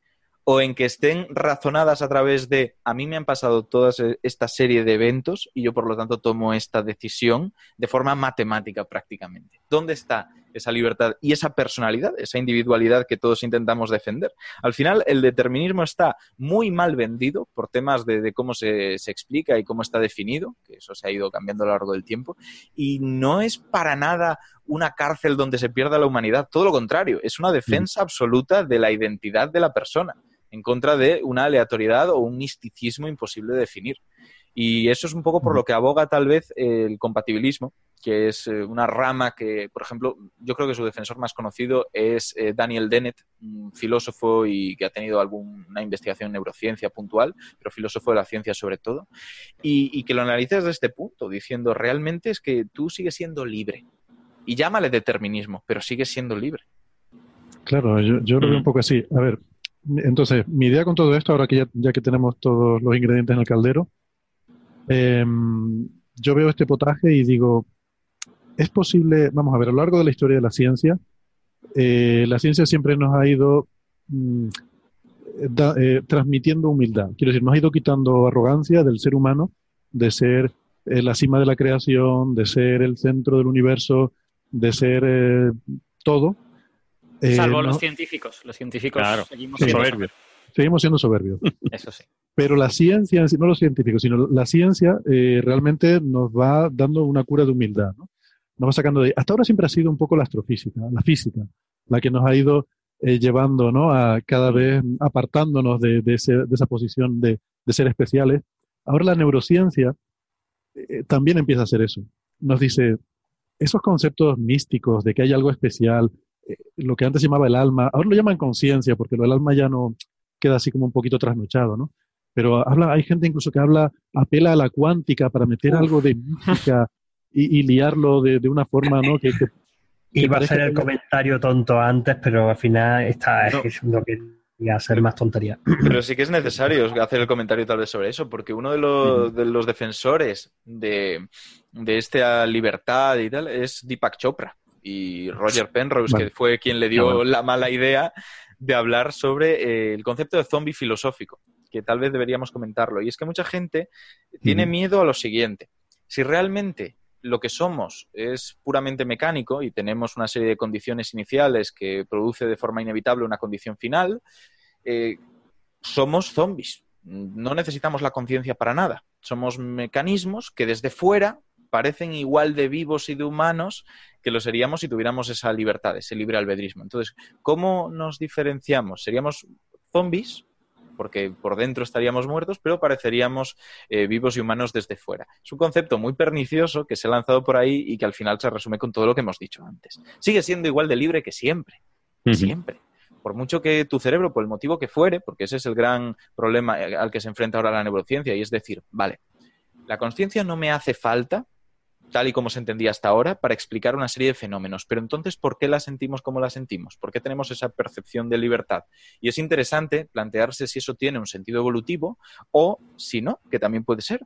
A lo largo de la evolución, ya lo hemos comentado, existen algunas cosas que surgen y que se quedan por otros motivos colaterales o simplemente porque es más cómodo que eliminarlas a nivel eh, de coste. A ver, yo, yo creo que hay que tener en cuenta una cosa, es que aunque, aunque nos queramos ver como una máquina, eh, somos extremadamente complejos. Es decir, las cosas que hacemos, las hacemos porque somos extremadamente complejos. Eso que llamamos conciencia, yo creo que es una manifestación de esa complejidad, que es lo que nos hace hacer estas cosas. Mm.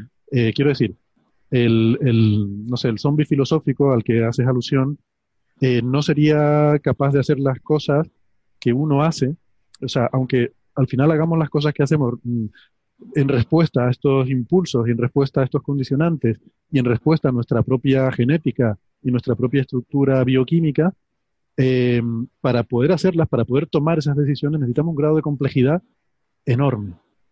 Eh, tú podrías programar algo de forma, con un programa sencillo, que no desarrolle esa, eh, esa capacidad compleja de evaluar mm, todos estos factores y convertirlos en decisiones y que eso sea indistinguible de una persona? Pues a lo mejor en unas condiciones determinadas podría hacer eso, pero yo veo difícil que, a ver cómo, creo que me estoy liando, pero, o sea, creo, creo que esto que llamamos conciencia no es más que la manifestación de la enorme complejidad que tiene que tener, en este caso, nuestro cerebro para ser capaz de dar lugar a todos estos comportamientos que exhibimos. Entiendo lo que dices. Eso en neurociencia se entiende como, bueno, neurociencia ya te digo que está en ese caso muy al borde con la filosofía de la neurociencia, porque la conciencia es muy difícil de estudiar, pero se hace referencia normalmente al concepto de propiedades emergentes que son cosas que tú a priori no puedes predecir por los eh, constituyentes básicos de, esa estructura, que serían las neuronas, pero que de repente surgen. Y tiene la versión blanda y la versión fuerte. La versión fuerte dice que tú no puedes saberlo a partir de sus elementos básicos porque no puedes saberlo y ya está. Y la versión débil que dice que no puedes saberlo porque nosotros todavía no tenemos la capacidad de medir esas propiedades en esos constituyentes individuales, por tema puramente de, medida, de técnica. Mm. Y realmente es, interesante por eso, porque plantea que existen distintos niveles de organización, desde la neurona hasta eh, las áreas cerebrales, bueno, hasta el cerebro completo, pasando por las áreas cerebrales y algunas estructuras más puntuales incluso. Y que en algún punto entre ellos aparecen propiedades derivadas directamente de esa complejidad. Y es justo lo que estás diciendo. Al final es eh, algo difícilmente comprobable a día de hoy, hasta que realmente podamos replicar un cerebro o buena parte del mismo, porque va a tener que ser de forma empírica. No sé, por ahora no hay ningún planteamiento a nivel teórico que pueda responder a esta duda de si la complejidad, de la complejidad emana necesariamente la conciencia. Y, eso, que, es un poco el planteamiento básico que existe. Y es difícil abordarlo, pero va por ahí, los tiros van por ahí. Hay otros que plantean que la conciencia podría tener un sentido biológico del siguiente modo. Y al final ya digo que todo esto es prácticamente biología especulativa, pero bueno, ahí está. Y es que eh, vamos a poner un ejemplo. Si tenemos una grandísima cantidad de datos que, entran por distintas categorías en distintas columnas, ¿vale? Una, por ejemplo, tenemos eh, la velocidad a la que se mueven distintos objetos, otro eh, el tamaño que tienen, otro la forma, etcétera, etcétera. Nosotros podemos verlo como una tabla totalmente cruda o podemos darle una representación a cada una de esas columnas, darle a una una gama de colores en función de, eh, por ejemplo, la velocidad a la que se mueva, que vaya de un color a otro y que se represente de esa forma. Al final tenemos una imagen que es más intuitiva y representa todos esos datos. Entonces se plantea que tal vez la conciencia sea una forma de hacer eh, más manejable toda la información que entra en nuestro cerebro y que tendría algo que ver con el tema de la atención, porque ya sabemos que, nosotros, bueno, al final eh, nos están entrando constantemente inputs a través de la vista, del oído, del olfato y no le prestamos atención a todos. Precisamente nuestra capacidad para desempeñar tareas complejas se basa en que sabemos focalizar nuestra atención. Y eso también trae problemas, como la ceguera atencional, que es este típico experimento en el cual hay un grupo de personas pasándose un balón, te piden que cuentes cuántas mm. veces se lo pasan entre sí y cuando acaba el experimento te preguntan, ¿has visto al gorila que ha cruzado por el escenario? Y no lo has visto porque tu atención estaba en los pases. Entonces, hay algunos planteamientos que dicen que la conciencia va más por esto, por la capacidad de focalizar entre toda la información que entra en el cerebro y que tendría más que ver con la neurociencia de la atención que con algo de, bueno, pues místico, por supuesto. Incluso toma de decisiones, ¿no? O sea, que querría decir que, que la, que la conciencia y las decisiones pueden ir como por lugares diferentes, que es un poco también lo que se ve en este estudio. Puede ser. Al final, como digo, esto está muy en pañales, como siempre en la neurociencia cuando vamos a las cosas más complejas, pero como veis en ninguna de estas hipótesis entra el hecho de que bueno pues haya algo místico en ti algo que esté desligado del materialismo en el que vivimos y que pueda explicar por qué tus decisiones pues no están basadas en lo que has vivido lo que eres y cómo estás compuesto sí lo hay las canciones de Disney lo demuestran, yo creo. Sí, sí, sí. Sí, porque al final es que es justo eso. O sea, al final o consideras que existen unas leyes fundamentales del universo que rigen eh, todo, y ese todo incluye también a ti mismo y a tu cerebro, o consideras que hay algún elemento que trasciende Claro, esa es que- naturaleza y es y entonces ya nos metemos en la mística. Mm. O sea, eh, o eres místico, Pero- o crees en un alma, o eres Yo determinista. creo que, que no hace falta mística para ser libre. Es No, claro.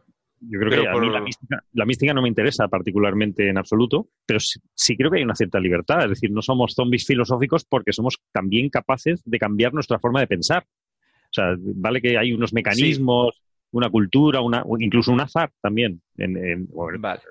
o la química que nos va a hacer tomar una decisión, pero nosotros somos capaces de poder eh, eh, aprender o autoeducarnos y cambiar la forma de pensar o, o de Sí, convencernos de una cosa claro.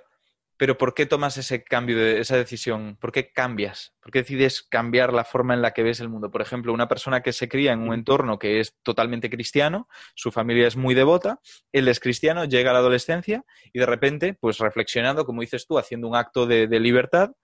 De hecho, un acto casi, o sea, podríamos ahí hablar, bueno, da igual, pasamos. De- Eh, de un luego- acto de rebelión, ¿no? Incluso. sí. Iba, iba a meter a Sartre por medio que no me gusta nada y entonces era una forma de, de- de lanzar piedras directamente sobre el argumento, pero eso al final. Eh, lo que quiero decir es, llegas a esa adolescencia y por un acto de libertad decides que ese no es tu camino, que a ti no te convence y sigues otro. Vale, podemos dejar ahí el análisis y entonces plantear que sí, que existe esa libertad. Y yo defiendo que existe la libertad, pero con un cambio de definición. Y es que tú tomas ese cambio de, forma de ver el mundo porque ocurre algo. Y no tiene por qué ser algo que directamente sea muy dramático, como, mm, pues no sé, eh, abres el periódico y ves todo lo que está haciendo la iglesia en el mundo, ¿vale? No, no tiene que llegar a eso, que es como muy terrible. Puede ser más light. Puede ser que simplemente conoces a una persona que tiene una visión distinta del mundo y te hace un comentario y tenéis una serie de charlas y eso cambia tu forma de ver las cosas. Que uno de tus héroes intelectuales descubres que es eh, ateo. O, o Ignacio, o, o nada externo, o a lo mejor que estás en la pubertad y las hormonas te tienen alterado y decides hacer lo contrario de lo que hacen tus padres. Por O sea, ejemplo. claro, la discusión eh, no es tanto de que uno puede ser de una forma o de otra o cambiarla, la cuestión es si los mecanismos que actúan en tu cerebro son mecanismos deterministas, si al final todo se reduce a neuronas, reacciones químicas, bioquímica, neurología, eh, o si hay algo, una conciencia, eh, que es por donde decía Sí. yo lo de la física, ¿no? O sea, si al final estamos sujetos a las leyes de la física y la química, o hay alguna otra cosa. Sí, es que es eso. La física y la química, todos sabemos que en realidad solo hay física y que lo demás son cosas derivadas, pero bueno, eh, por, por entendernos. Son también definiciones operacionales, como decíamos. Perdona. Yo, puedo, yo puedo incluso subir la apuesta de lo que estamos diciendo y todo en la línea del argumento que, que ya ha expuesto Ignacio, que además me parece que es estupendo. Que es decir, es que da igual que sea determinista que que sea, que, que sea completamente aleatorio. Es que me da lo mismo. O sea, quiero decir, si yo me siento libre, me siento guay y siento que puedo tomar las decisiones y siento que la humanidad es una cosa hermosa con la que se puede hacer poesía y con la que yo me puedo sentir muy bien, el hecho de que haya una explicación para eso o de que sea aleatorio no le retira ninguna de esas cosas. Sigue siendo exactamente lo mismo. Lo que pasa es que ahora tienes una explicación. Y tienes otro nivel de, de- pa- para regocijarte en ello, en la belleza Claro, de, de la claro. naturaleza. Exacto. De hecho, a mí la aleatoriedad casi... O sea, quiero decir, eh, el argumento de es determinista, por lo tanto, ay, es aburrido, ¿por qué no tomas la decisión? Y es aleatorio, por lo tanto, ay, qué horror, es que nadie está tomando. Es que da igual, o sea, te- da igual, si son todo percepciones, da lo mismo. Lo Es que es importante es, saber cómo ocurre. Claro.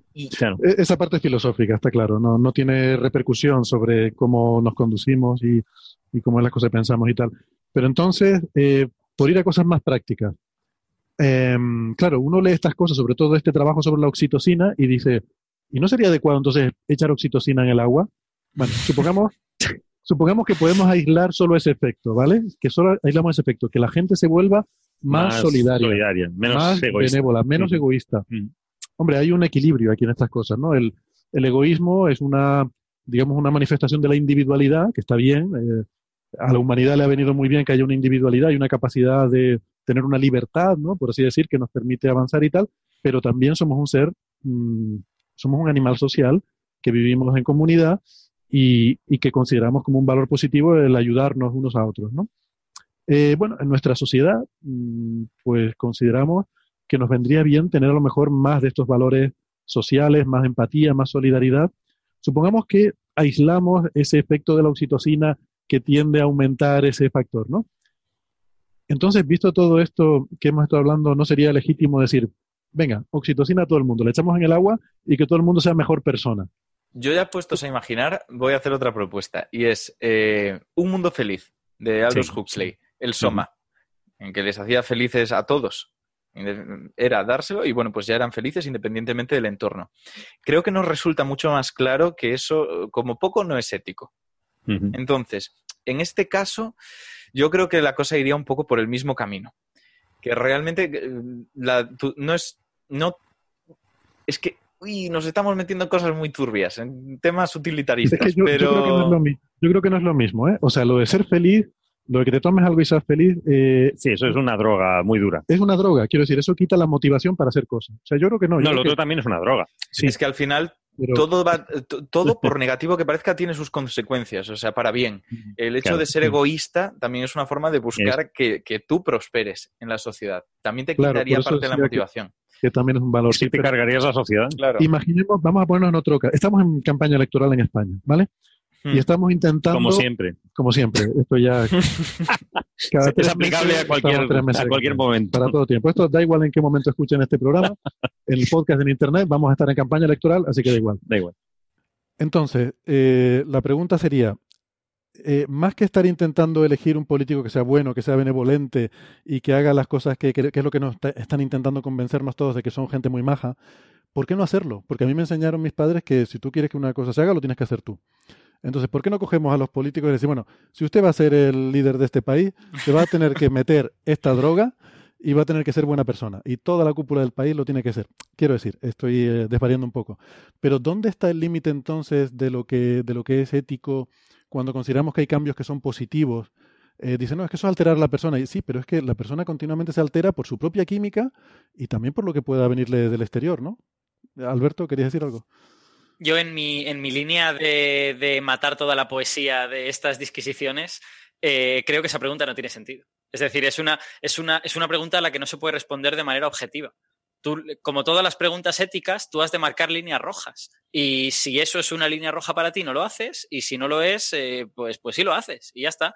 Eh, y creo que la única pregunta objetiva que se puede hacer en ese sentido no es tanto si eso está bien o está mal, tanto lo de los políticos como lo de poner algo en el agua y que toda la humanidad se convierta en maja, eh, sino si eso es estable. Y esa sí que es una pregunta que se puede objetivizar y que se puede responder.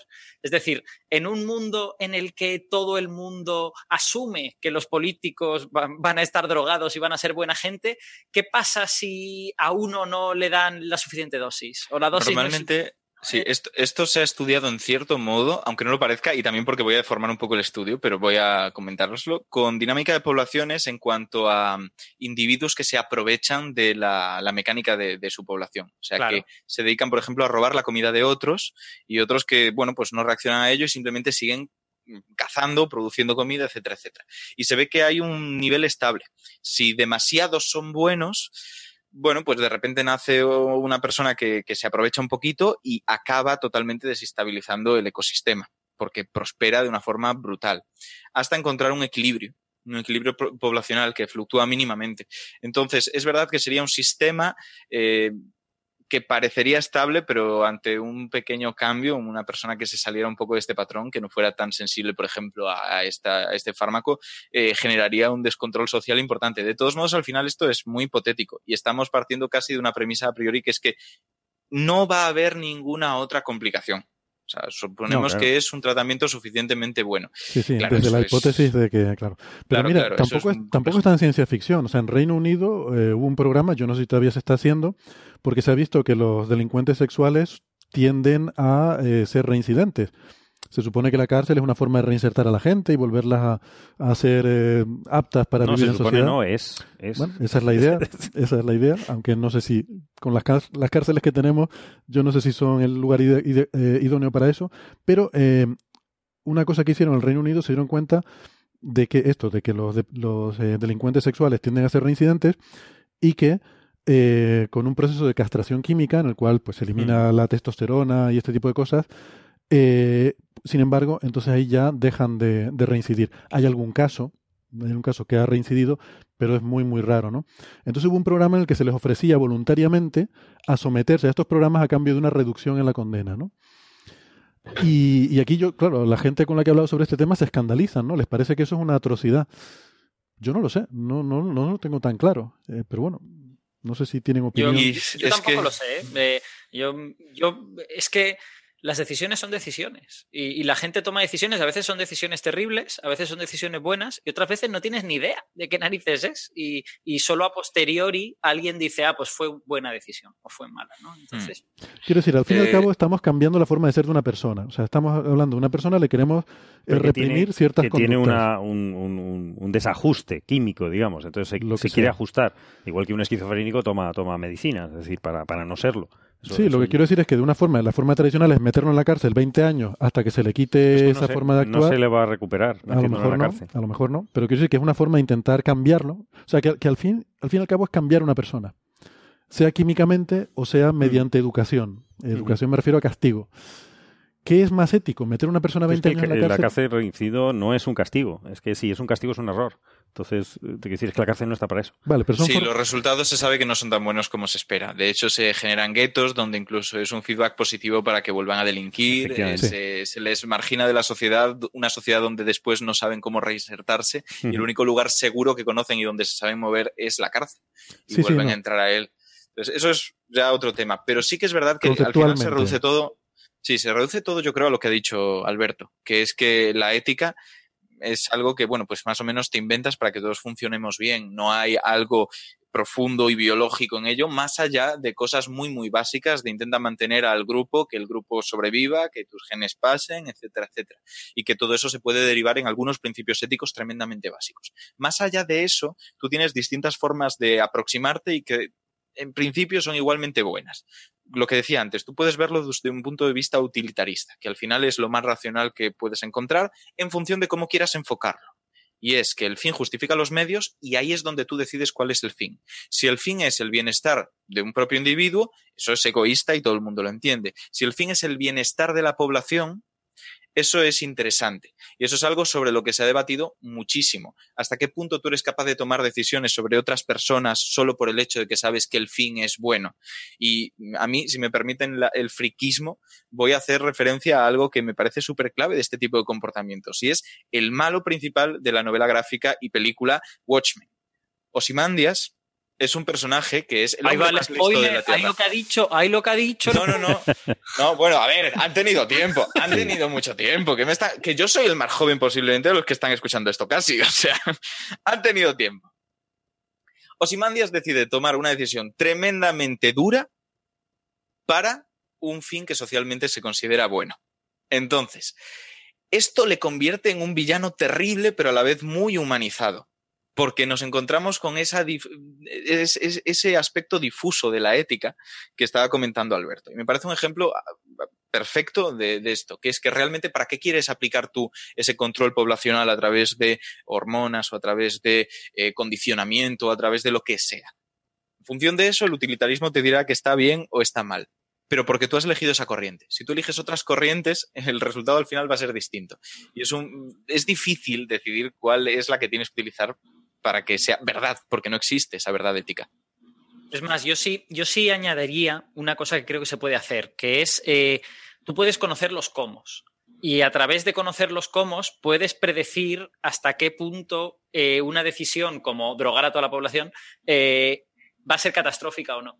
Es decir, si tú puedes saber realmente cómo esa droga afecta a las personas, cuál es la gaussiana de esas personas, cuántas personas va a haber que no sean muy susceptibles a esa droga, tú puedes predecir si eso va a terminar en una situación más o menos estabilizada o si eso se va a desestabilizar muy rápido y va a terminar en una especie de catástrofe social. Y, y creo que esa información es relevante a la hora de Sí. tomar la decisión. No es una decisión, no es una información ética. Sí, pero, voy a poner otro ejemplo que yo creo que incluso es, es bastante interesante a nivel científico, y es el debate sobre si la vacunación tiene que ser obligatoria. En principio, tú ahí conoces los datos a nivel epidemiológico que te dicen debería vacunarse todo el mundo, que se pueda vacunar, precisamente para proteger a las personas que no se pueden vacunar. Sabes que el beneficio es infinitamente superior a los riesgos, no hay ninguna duda. Pero la libertad individual es una cosa que entraría en conflicto con la decisión de vacunar de forma obligatoria a todos. Yo soy de las personas que consideran que esa vacunación tiene que ser obligatoria, al menos si tú pretendes vivir en comunidad, si tú quieres acceder a un puesto de trabajo, si tú quieres meter a tus hijos en una guardería, etcétera, etcétera. Pero nos encontramos con ese problema ético. ¿Hasta qué punto prevalece un derecho sobre una obligación, en este caso? Y es Pero tú mismo, tú mismo lo has dicho precisamente con esto de las vacunas, de las antivacunas, ¿no? Si se, se tiene completamente demostrado y, y con bien conocido lo, lo importantes que son Mm. y el daño que ya se está empezando a hacer a los movimientos antivacunas. Muchos ejemplos, Sí. desgraciadamente, en, en- en todo el mundo. Y algunos países ya están implementando eh, medidas que podido ser un poco antipopulares. El caso más reciente es el de Italia hace una semana, hace un par de semanas. En Australia se lleva aplicando esto ya de hace bastante tiempo, ¿no? Mm. Que si tú quieres que tu niño vaya a la guardería, tiene que estar vacunado. Que no, que, que te da igual que no vaya a la guardería o que no vaya al colegio, pues bueno, no lo vacunes. Está Pues, claro. eh, Y yo lo apoyo, o sea, yo estoy totalmente de acuerdo. Lo que quiero decir es que al final el problema ético de este planteamiento que ha propuesto Héctor es muy parecido al problema ético de- del tema de las vacunas, que yo considero que desde un punto de vista utilitarista para el bienestar social tendría que procederse como estás diciendo. Eso está clarísimo. Pero todos los argumentos que se han hecho y se han vertido a la prensa en contra de esta decisión de obligar a vacunarse en ciertas condiciones son los mismos que podríamos llevar a esta discusión. Y yo creo que al final nos encontramos con lo mismo, que es depende de cómo quieras gestionar el tema ético. Hay otra forma de llevarlo. Tú también puedes plantearte el tema de eh, que, a- o sea, tú puedes hacer a otro lo que a ti no te importaría que te hicieran. O sea, el concepto de del imperativo categórico, si vamos a Kant, y por supuesto que se ha desarrollado mucho más, pero es otra forma de entender eh, qué es viable a nivel ético y qué no. Si a mí me parece bien que me hagan algo, yo puedo hacérselo a las otras personas. Por supuesto que tiene muchísimos peros, pero sería un poco un opuesto a esto. No buscas tanto un bienestar social o un bienestar del individuo, sino, bueno, encontrar una premisa aplicable a absolutamente todo. No sé, es complejo. Al final nos estamos metiendo en temas de opinión, creo. Yo, también, yo también creo que en estas cuestiones, eh, eh, y esto de hecho tiene, tiene una posible extensión, yo creo que evidente, a decisiones políticas, porque ahora estamos hablando de ciencia ficción y de cosas que no, que no se van a hacer, ¿vale? Pero eh, creo que un principio de humildad es relevante. Es decir, en la medida en que realmente tú no controlas los cómo, no conoces bien los mecanismos, no controlas todas las variables y realmente no eres capaz de hacer más que una predicción muy gruesa, a lo mejor vale la pena eh, decir, pues igual esta decisión tan drástica, pues no la, mejor no tomarla, ¿no? Y mejor, y mejor tomar decisiones más pequeñitas o algo por el estilo que, es- que pueda controlar más fácilmente. Eso es el principio de bueno. No precaución. puedo, no puedo evitar meter la cuña Alberto, o sea, eh, un poco de humildad en política.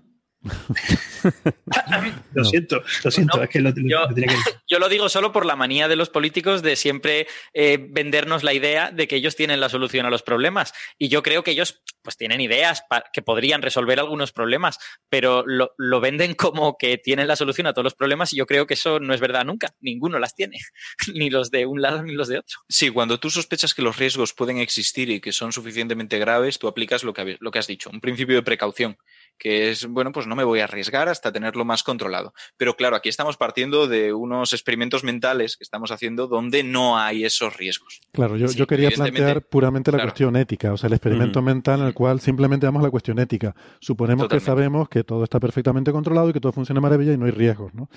Eh. Esa era simplemente la, la cuestión. Sí, de Antes- hecho, si, si en lugar de experimento mental lo hubiéramos planteado como algo a hacer a día de hoy, sería totalmente inviable porque recordemos que por mucho que todas estas cosas estemos diciendo que están condicionadas por las hormonas, por determinadas, eh, bueno, por, por nuestra química, por nuestro conectoma, por todo lo que nos compone, no quiere decir que sean predictivas a nivel del individuo. Nosotros encontramos relaciones a nivel poblacional, grandes grupos de población. Si vamos al individuo, como hay tantísimos factores distintos que pueden estar afectando, y si nosotros estudiamos solamente uno, difícilmente vamos a poder llegar a una buena conclusión de cuál es su impacto real. Sí, está, Entonces, está eso es claro algo que también a esto- tener en cuenta. Claro, a nivel práctico de individuos y de estas cosas que, que yo mencionaba, no, no era. O sea, era, era un poco por la discusión filosófica, ¿no? De Hmm, que al final volvemos al punto de partida, si quieren, ya para eh, terminar con este tema, que es el hecho de que mm, eh, un poco la idea esta filosófica de si el, si nuestro comportamiento es determinista o, hay algo que llamamos libre albedrío, o sea, si el libre albedrío es una ilusión o es. Y esto, de hecho, es relevante también, si recuerdan hace, no sé si, creo que tres episodios, estuvimos hablando de estos, de este problema en física cuántica, este paper que salió con el titular de que la realidad objetiva no existe, sino que depende del observador.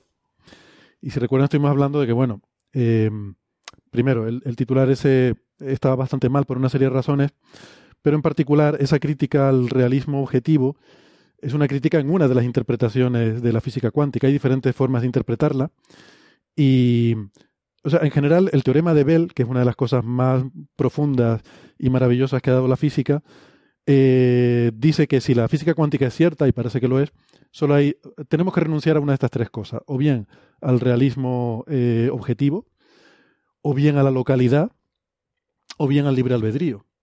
Y entonces, no sé por qué en la interpretación canónica, ¿no? Pues siempre la, corriente eh, principal ha sido renunciar a, ese objetivo, a ese realismo objetivo.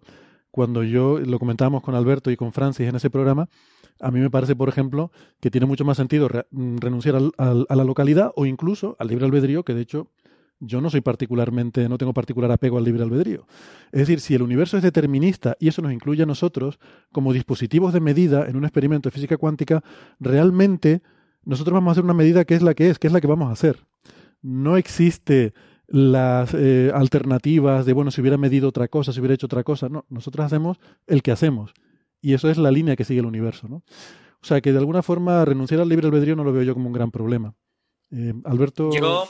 Yo, creo que hay argumentos de segundo principio de la termodinámica, argumentos, ¿eh? o sea, no, no cosas definitivas, para ponerse a la razonabilidad de, renunciar al libre albedrío, que es el siguiente.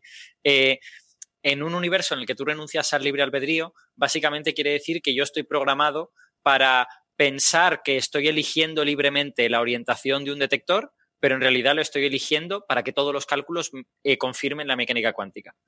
Y, jope, hay tantas variables. O sea, quiero decir, me parece muy difícil que una ley física subyacente eh, pueda, llegar, pueda pasar a través de toda la entropía que hay entre las leyes físicas fundamentales y la decisión de un ser complicado como yo de poner un, un detector en una dirección o en otra, y siempre acierte. ¿no? es que no hay que verlo con esa causalidad, ¿no? Porque mm. si no parece como que hay una voluntad, ¿no? Yo esto lo veo más bien como los principios variacionales, ¿no? Que te dice que un sistema sigue la trayectoria de mínima energía y uno se plantea, uy, ¿cómo sabe de mínima eh, acción? Y uno se plantea, ¿cómo sabe el sistema en cada momento cuál es la, la de la mínima acción? ¿Por qué va por Bueno, pues lo hace, hombre, porque realmente no es esa, mm, no es el razonamiento, ¿no? No es así, pero al final ocurre como sí. Eh, entonces entiendo que esto sería un, al final ocurre como sí, pero no es que eh, no es que el universo conspire para que tú hagas esa medida de esa forma, ¿no? sino que debe ser más complejo que eso. Pero bueno, eh, en fin, esto es filosofía, no es, no es ciencia, porque ya hemos dicho que las interpretaciones de la física cuántica son equivalentes totalmente desde un punto de vista científico. ¿no? Em, si les parece, yo creo que ya hemos filosofado bastante por hoy y podemos volver a, temas un poco más, eh, más reales.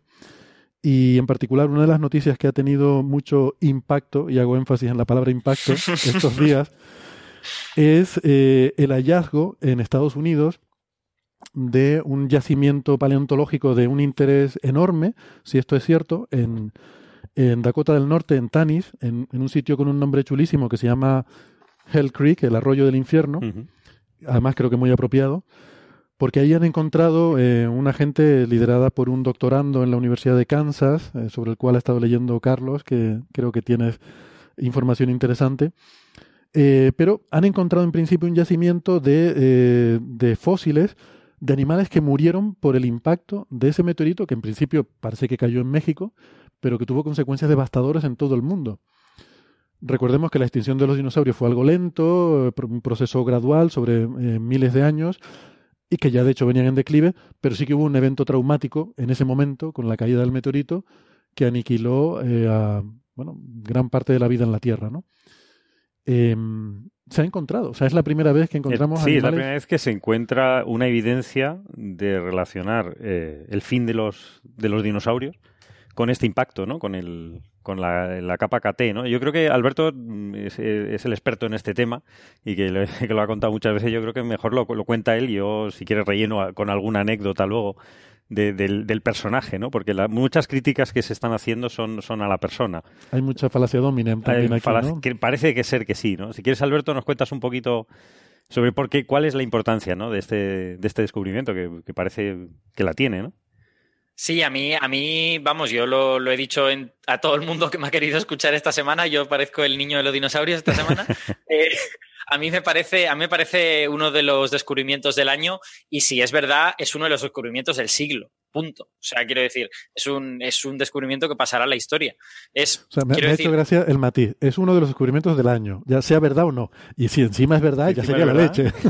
me encanta. No, no, no, es- es- lo, he dicho, lo he dicho completamente aposta, porque quiero decir, si no es verdad, Si si, no es una fabricación, Sí. es, es- es un fraude, es un fraude tan elaborado Es el que es de verdad uno de los del año. descubrimientos del año. Sería muy grave. Porque- sí. No, no, sería, sería terriblemente grave, pero como todas Pero no sería culpa, que- no sería culpa del perpetrador, porque el pobre solo obedece a, a la respuesta que, que su No hay libre albedrío. no hay o sea, libre albedrío. Él hace lo que está condicionado a hacer. Bueno, pues eh, esto, esto, en mi opinión, es tan gigantesco porque, en primer lugar, eh, yo creo que tiene una componente humana y una componente científica. Son, son un pelín diferentes. Humanamente, a mí me hace explotar la cabeza pensar que a 66 millones de años vista, nosotros ahora tenemos en nuestras manos cosas que son el resultado de unos cuantos minutos o unas cuantas horas después de que cayera ese asteroide, que es lo que parece que hay en este, en este yacimiento. Y eso a mí humanamente me hace explotar la cabeza. Eh, luego podemos hablar de científicamente eh, cuál es la relevancia de todo esto. Pero antes, si, si os parece, describo un poco qué es lo que hay en el, en el yacimiento.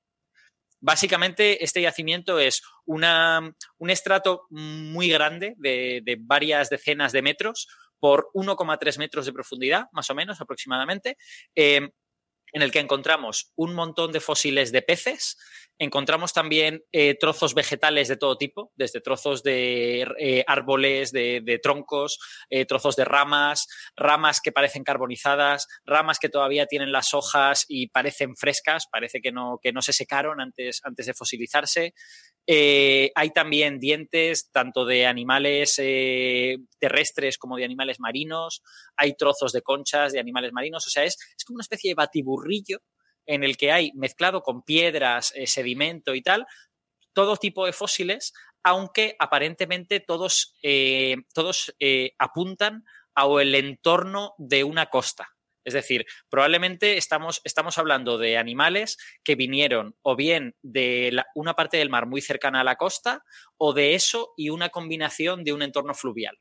Eh, y la explicación que encontramos a todo esto, la explicación que dan los autores del artículo, es que en realidad este yacimiento se formó cuando toda una entrada de mar en la Tierra eh, llegó la onda sísmica del impacto y eso la hizo oscilar creó unas ondas estacionarias dentro de, dentro de esa especie como de bahía que habría, que habría en el mar, eh, y al hacerla oscilar, el agua de mar se metió en un río y todo eso rebosó en, un, en algún lugar y cubrió una zona muy grande de tierra.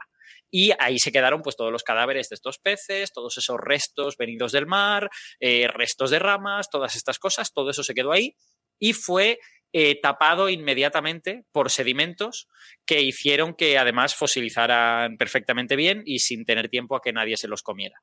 Eh, es más, en el yacimiento se ven cosas que son muy interesantes. En ese metro 30 centímetros de profundidad, lo que se ven es eh, evidencias de dos entradas y salidas de agua. Es decir, se ve una evidencia de que el agua entró para adentro y luego se retiró, y evidencia de que hubo una segunda entrada de agua y una segunda retirada del agua. Y eso se puede saber por varias cosas. En primer lugar, por el tamaño de los sedimentos. Se ve que los, que los sedimentos más gruesos están en la parte de abajo, mientras que luego van siendo más finos, más finos, más finos. Se acaba la primera entrada y salida de agua y luego vuelven a ser otra vez gruesos y luego más finos, más finos, más finos. Y eso nos, nos dice que esto ocurrió en dos oleadas. Eh, la, eh, el sentido en el que el agua se movía lo podemos inferir por algo súper chulo, que es que tenemos fósiles de peces y de ramas, es decir, de cosas que son alargadas. Y las cosas alargadas se alinean con el flujo del agua. Entonces, es muy chulo ver eh, imágenes del yacimiento en el que se ve que efectivamente todas las cabezas de los peces miran para abajo a la, derecha y eso quiere decir que el agua estaba viniendo en ese sentido. Mientras que cuando luego subes y te vas a otra zona en la que a lo mejor ya no hay cadáveres de peces tan, tan gordos, pero sí hay ramas, ves que las ramas se alinean en el sentido contrario. Entonces, ahí puedes ver la entrada del agua y la salida del agua. Eh, todo esto estaría muy bien. El yacimiento sería básicamente una, una, especie de inundación gigante que ha matado muchas cosas y que ha arrastrado muchas cosas, pero lo que de verdad lo liga al impacto de Chicxulub, al impacto de que se supone que puso fin al Mesozoico, eh, lo que lo liga a esto es el hecho de que todos esos estratos están llenos de mm, materiales eyectados, es decir, de, un, de un tipo de piedras que sabemos que se producen en los impactos de, cuerpos astronómicos, se producen en los impactos de, meteoritos pequeñitos, pero también en los impactos de asteroides. Y ese tipo de, materiales son básicamente cristal fundido, que es eyectado a la atmósfera, eh, puede recorrer miles de kilómetros por la atmósfera y cuando solidifica, pues ya cae y como que llueven piedrecitas, incluso a muchos kilómetros de, distancia.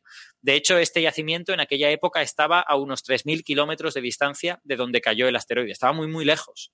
Y la gente que ve el mapa de Estados Unidos no termina de entender. Toda la gente a la que se lo he contado me ha dicho lo mismo. Me ha dicho, pero espera, me estás hablando de mar, pero esto está en Dakota del Norte, que es en la frontera con Canadá, pero ahí no hay mar. El mar está al sur, el mar está en Texas. Y lo que pasa es que en aquella época el mar entraba por lo que, más o menos, por lo que ahora es el Valle del Mississippi, y llegaba prácticamente hasta el norte de los Estados Unidos. Entonces se sabe que esa zona de Dakota del Norte era una zona costera en aquella época. Y se supone que lo que ha ocurrido es que el impacto ha recorrido todo el océano, ha entrado por ese entrante de mar y luego ha resonado en las bahías que hay en cada una de las, en, todas las costas de ese entrante de mar. Y al resonar ha formado ondas que se han metido en los ríos, han desbordado y, se han, y han dejado ahí pues toda la fauna que se han encontrado y la flora que se han encontrado por el camino. Y lo curioso también es que hay mezcla de peces, ¿no? De agua dulce y agua salada, mm. y que muchos están unos encima de otros, ¿no? En una posición eh, de muerte inmediata, instantánea. No, no están en el lado. Hay, hay peces que están ensartados unos en otros, hay algunos con la boca abierta, eh, como ahogándose y atravesados por las tectitas, por estas partículas de, que llovieron del cielo, ¿no? Es decir, que es, es como una foto, una foto de, del momento, ¿no? Hay todo tipo de dudas que uno podría tener, porque uno, podría decir, no, yo veo las tectitas en este material, pero igual las tectitas no son las que han matado a estos peces, igual estos peces, pues yo qué sé, murieron de otra cosa. Eh, pero el hecho de que las branquias de la mitad de los especímenes de peces estén llenas de, tectitas, te dice que fueron eh, contemporáneos. O sea, que, realmente la lluvia de piedrecillas y la muerte de estos peces ocurrió al mismo tiempo. O sea, los peces al respirar se tragaban se estaban tragando, sí. Esta, esta, ¿no? Claro, y además Literalmente. Estas tectitas muchas están en ámbar, es decir, hay esos árboles, esas ramas eh, tenían ámbar y el ámbar es como hace como una foto de, lo que pasa en ese momento, captura las partículas del aire y además algunas, aparte de insectos y todo lo que puede tener, tiene tectitas que están preservadas perfectamente en ese ámbar. O sea que está clarísimo que todo eso es al mismo tiempo que ocurrió por lo menos la lluvia de estos. Sí, y esas tectitas se han comparado con otras tectitas que se han, eh, eh, se han recopilado de la zona del impacto en sí, porque esto está lejísimo, está a 3.000 kilómetros, entonces, y químicamente parece que coinciden. Con lo cual, eh, esto es una, es una, vamos, una teoría muy coherente, ¿no? En, geología hay que pensar que aunque a todos nos gustan las dataciones absolutas, en geología lo más fiable habitualmente son las dataciones relativas. Entonces, efectivamente, con estas tectitas uno puede hacer una datación por el método del argón-argón y ver que corresponde, que es bastante espectacular la correspondencia, ¿eh? corresponde a 65,76 millones de años. Y sabemos que los dinosaurios se extinguieron entre hace 66 y 65. Entonces, es, es muy espectacular. Pero en pero en geología lo que de verdad se considera como sólido es cuando tú puedes comparar las tectitas que ves aquí con tectitas que sabes, porque las has correlacionado ya, que tienen que ver con el impacto de Chicxulub y ves que efectivamente la composición química es indistinguible, eh, tienen toda una serie de, propiedades que dicen vienen del mismo sitio. Eso es, eso es lo que de verdad dices, ostras, estas dos cosas parece que tienen que ver. Y también creo que es interesante comentar una cosa, que es que estamos hablando de peces, de ramas y de todo eso, pero todo eso no está descrito en el artículo que se, que se ha publicado en la revista Penas esta semana, porque se va a publicar por partes, ¿vale? Que como en toda investigación tan gigantesca como esta, eh, hay como muchas, eh, muchas facetas de esta investigación. Entonces, el primer artículo, su objetivo es únicamente decir, hey, existe este yacimiento, tiene geológicamente estas propiedades y lo podemos datar de esta época, correlacionar con tales estratos. Es decir, este es un artículo de geología y de tafonomía, no es un artículo de biología. Y, y, luego llegarán otros artículos de biología en donde se describirán los peces. De hecho, los autores han dicho a periodistas que tienen restos de dinosaurios, pero en este artículo no se menciona. No, no hablan este de, huesos, claro.